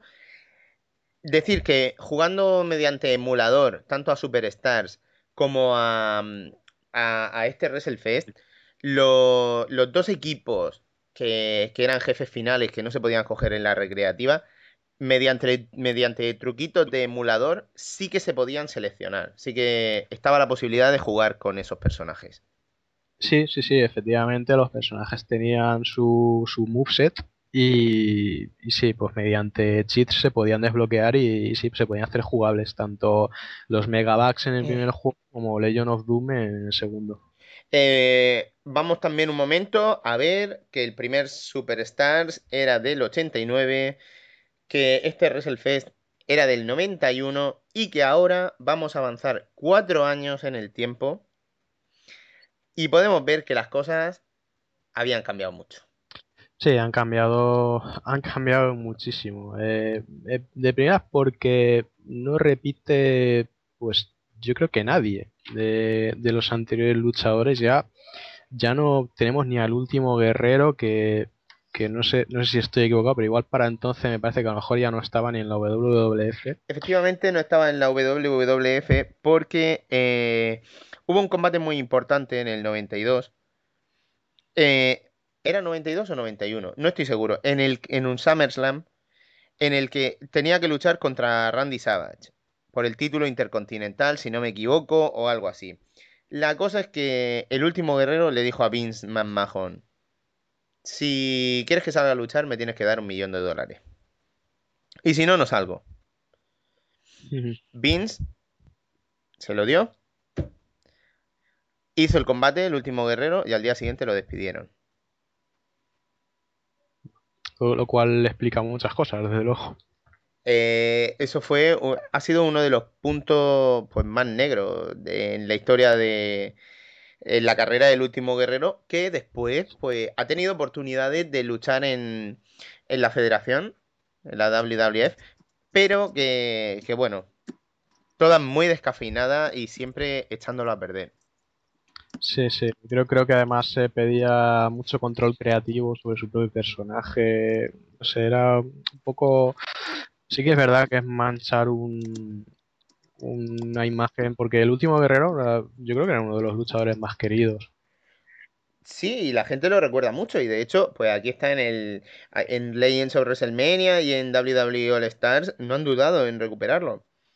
Pero en fin, eso no quiere decir que no haya compensaciones en este plantel de personajes, porque, por ejemplo, por fin teníamos el debut del enterrador. Por fin, se, hizo de esperar, pero, pero sí, aquí teníamos ya a, The Undertaker, o, el enterrador, como, como lo llamamos por aquí. ¿Quién más tenemos por aquí? Pues tenemos a Bret Hitman Hart. El legendario luchador canadiense de la Fundación del Corazón, ya en su carrera individual, triunfando, ganando el título de campeón del mundo y una de, las figuras más relevantes de la época. También tenemos a una de, de sus grandes némesis, Shawn Michaels, el chico rompecorazones, también gran protagonista del Hall of Fame de este año de WWE y uno de los referentes de, de la compañía de Vince McMahon. Sí, un luchador muy ágil y muy vistoso y además está muy bien reflejado aquí en, este juego, en WrestleMania. Está también eh, Bam Bam Bigelow. Bam Bam Bigelow, eh, un luchador que falleció ahora ya unos años, eh, que verdaderamente llevaba muchos años en la compañía y también muy conocido por, un combate con un, con un jugador de, de fútbol americano de la época que, fue uno de los combates clave de WrestleMania 12, si no me falla la memoria. Eh, y bueno, pues también muy relevante en el mundo de, la lucha libre extrema, que tuvo incluso pues, su segunda juventud en la compañía ECW. Decir pues también que tenemos a uno de los pesos pesados de la época, Yokozuna, que hacía el papel de, un luchador de sumo japonés, aunque en realidad era de origen samoano. Ciertamente, además, eh, personaje eh, grandote. Eh, igual, a mí me ha recordado un poco a Terremoto Earthquake, ¿no? Por, la envergadura, aunque Bam Bam Bigelow tampoco, tampoco liga muy a la saga. Pero que me causaba más, más escalofríos, me, me resultaba más chocante, era Doink. Doink the Clown fue un personaje eh, metido simplemente por dar un toque de color al juego. Doink the Clown no fue un luchador muy relevante, pero sin embargo, pues sí era muy llamativo por, el colorido. El reflejo de una época en la que algunos luchadores estaban empezando a destacar simplemente por lo que hacían en el ring y no por el disfraz que llevaban, pero todavía quedaban resquicios de una época pues de, disfraces, de trajes coloristas y de gimmicks estúpidos. Y el del payaso, pues lógicamente uno de los más representativos de, los, de, principios mediados de los 90. Luego también tenemos un luchador legendario que es Lex Luger en, en su versión WWE, mm, antes de llegar a ser supercampeón del mundo en WCW, en su época posteriormente, Aquí era conocido como el narcisista. El narcisista, efectivamente. Oye, ¿y de Razor Ramón qué me dices? Pues te puedo decir que nada, era una época en la que estaba en pleno apogeo. En el 94 en WrestleMania tuvo el primer combate de escalera de la historia con Shawn Michaels y estaba en todo lo suyo. Y, nada, decir que lo metieron justo antes de que se fuese a WCW cuando se le acabó el contrato. Entonces, bueno, pues tenemos un plantel de luchadores un poco ahí de, mitad de los 90, Cutting Edge, personajes ahí más extremos, más durillos. Pero ese no fue el cambio más representativo que trajo este, este juego. No, porque bueno, el juego cambió de manos. eh, ya no era Tecnos quien se ocupaba de, de la licencia, era pasó a manos de Acclaim. Y Acclaim es una compañía un poquito de claroscuros. O sea, era una compañía que eh, lo mismo te podía traer un Mortal Kombat que un Pit Fighter. Y estas son dos referencias que están muy presentes en, en WrestleMania, porque también echa mano de los gráficos digitalizados. Eh, aquí, eh, ¿era de Acclaim o de Midway? Midway era la de Mortal Kombat, pero me parece que las versiones domésticas eh, Acclaim tuvo algo Sí. que ver. Vale, que fue ahí una cosa. Lo que pasa es que la recreativa yo creo que es de Midway, ¿eh? Sí, sí, la recreativa sí. Y claro, eh, lógicamente, mm, parte del esquema Mortal Kombat estaba aquí. De hecho, Y, y algún que otro golpe, ¿eh? Eh, porque aquí Bret Hart, eh, el, el crochet este, el uppercut de abajo arriba en el suelo agachado, más de una vez, eh, si, si, si fuera vestido de ninja, podría ser perfectamente Sub-Zero o Scorpion. venga, vamos, vamos a dejarnos los paños calientes apartados y vamos a ver que esto, más que un juego de lucha libre, era un juego de lucha. Un machacabotones, combinado un poquito con, con la estética Mortal Kombat, los gráficos digitalizados y, y- y- y- la locura. ¿Cómo, cómo, cómo denominar e- e- ese aire extraño que, que rodeaba este juego? Uf, pues, pues muy difícil, muy difícil porque, porque es lo que dices, es un juego completamente loco. Es un juego eh, que no simula un combate de lucha libre, simula pues, pues una pelea como pudiera ser de, de dibujos animados. O sea, eh, con movimientos muy ágiles, muy rápidos, muy dinámicos, pero también con, con llaves absurdas como que el enterrador se líe a disparar murciélagos o que partes del cuerpo de, del ex Luger se transformen en una armadura medieval. O sea, cosas realmente delirantes que realmente no tenían otra función más que quitar la vida del adversario lo más rápidamente posible y luego lanzarse encima para hacer el pin. No había ni conteo. O sea, yo creo que con este detalle ya se dice todo. Yo creo que ya. Los, combates eran, duraban bastante menos que, que los otros juegos que hemos comentado. Ujú.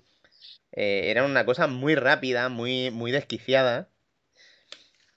Claro, Y, sí, y- y curioso también que, que, mm, estos fenómenos extraños que aparecían de vez en cuando en el ring también tenían ahí su toquecillo a los Mortal Kombat porque a veces la sangre de los luchadores eran estas cositas, ¿no? O sea, tú le metías un ostión a Shawn Michaels y salían corazones.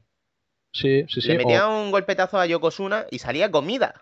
Sí, salía peces y comida o sí, dependiendo del luchador, pues digamos que al, al enterrador pues eso le salían murciélagos. A Razor Ramón, pues bueno, Razor Ramón yo mm, además es que eh, sus brazos se volvían cuchillas, es una cosa muy ya te digo que era muy muy delirante, muy muy absurdo todo. eh. Bueno, Doink, eh, en fin, a Doink le salía de todo. Sí, sí.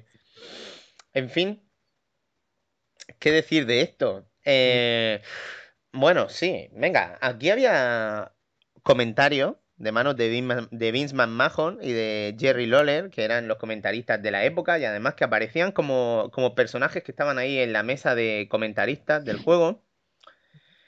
Eh, decir que el modo historia, ¿cómo definirías tú el modo historia?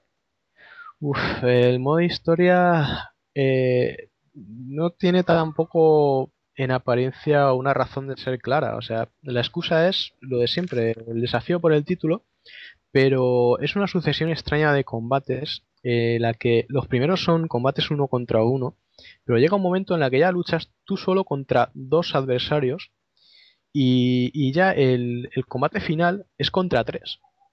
Sí, decir que había dos modos. El modo eh, por el título intercontinental y otro por el título de campeón del mundo.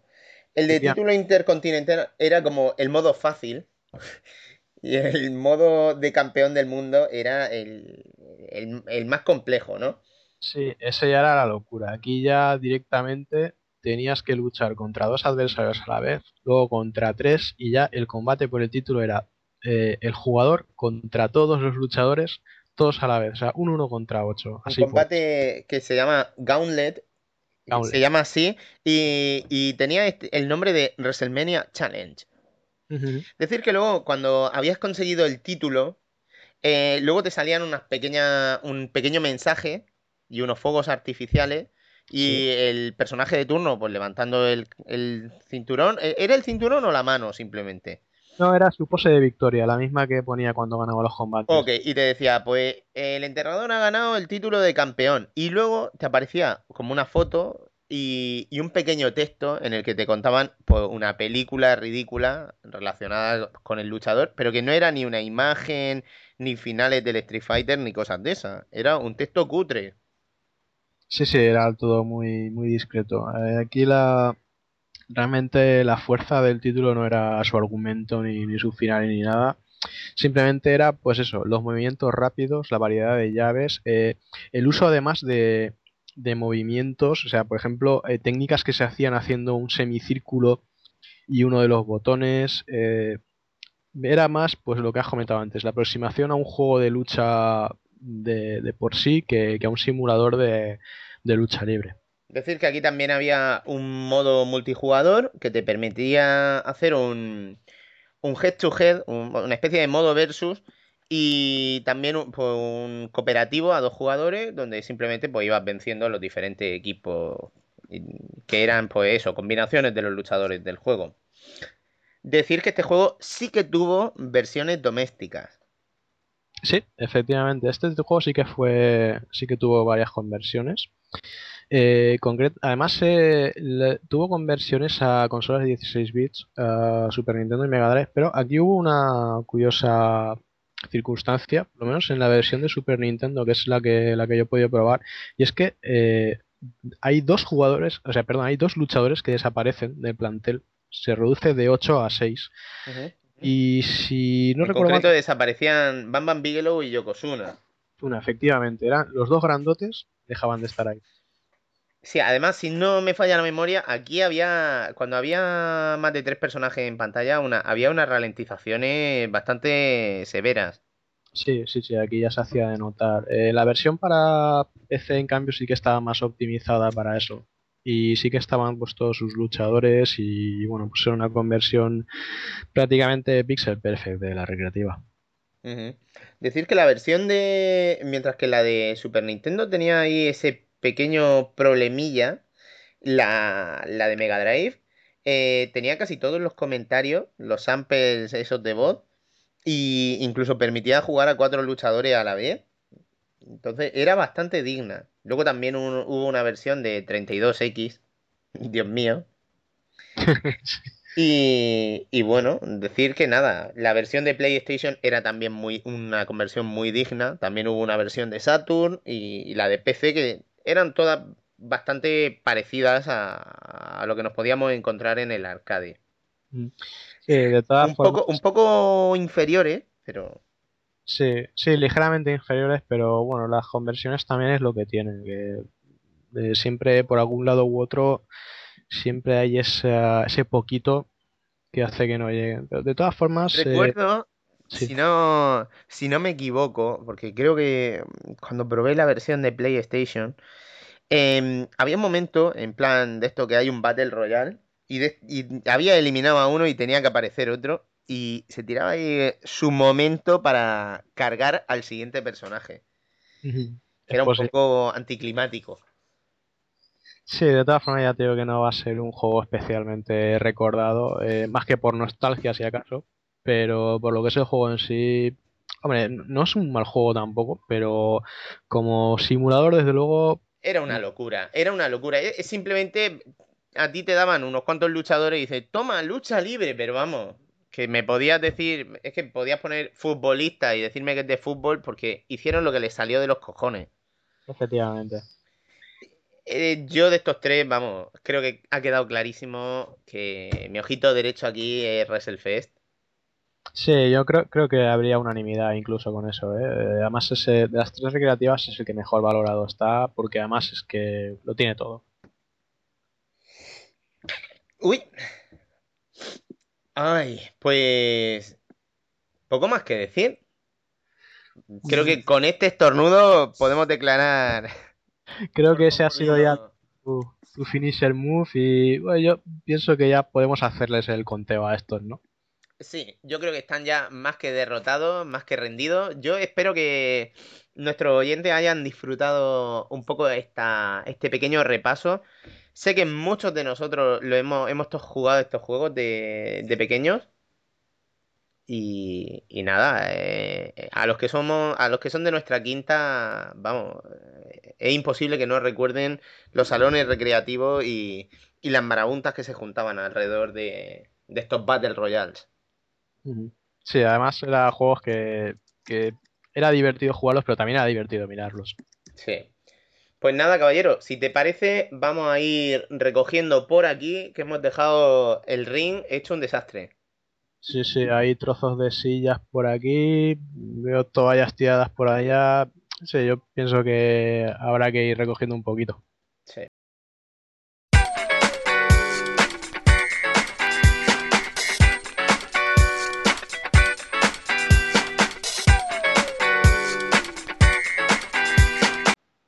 Oye, Salva, eh, ¿dónde estabas? ¿Tú no ibas a salir al ring a dar la cara? Ay, sí, pero es que soy demasiado hombres para mí. Eh, Ya lo he dicho antes, que iba a ver cómo andaban las cosas. Y veo que controláis demasiado todo el tema de la gente con los canzor- eh, con un, únicamente vestida con canzorcillos muy ajustados y con ganas de, de pelea. ¿Qué te ha parecido la revisión? ¿Te han dado ganas de ponerte WrestleFest en el mame de tu recreativa? Pues, bueno, si es que ya lo tengo, lo único que lo tenía un poco ahí escondido. Y, pero mira, ahora cuando entre que ceno y tal, luego con, con el postre me lo pongo al lado de, de la recreativa las- y, y me echo unas partiditas. Ve A ver sacándole si- brillo porque un día de estos sí que me acerco a tu casa a, a echar unas partidas a WrestleFest. Voy a ver si, si pillo el, el monedero y, y me agencio al menos 20 duros y, y le echo ahí unos cuatro continúes. ¿Qué monedero? ¿El, el- el de tu madre? El, el de tu padre? ¿El mío? ¿De, de qué hablas? Bueno, eh, eh, empezaré por, por, por mis padres, luego ya iremos viendo. Qué clásico, ¿eh? Eso de echarle la mano al monedero de los padres. En fin, ¿vosotros erais de esos? De esos que decían de vez en cuando, oye, vamos a ver qué dinero hay por aquí. Hombre, pues no te digo que no. ¿Un rubillo? Eh, sí, sí, era de pedir un poco, oye, bueno, déjame un poco para echar. Sí, Ya que estamos en confesiones de un jugador, vamos a confesarnos. Fran, Yo lo tenía, tenía prohibido pisar los salones recreativos. o...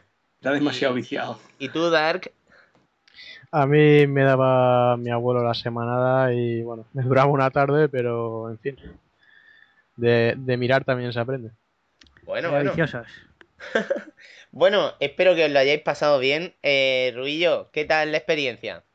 Pues muy, muy bien, al principio un poco cortado, pero bueno, luego ya con las cervezas se acompaña y, y Pero- con vosotros Pero lo de, lo de cortado, tú no, no te eches la culpa ni nada. La culpa es de tu vecino que tiene una mierda de wifi. Ese, es ese- verdad. ese es el único cortado que se notaba. Vale, vale, vale.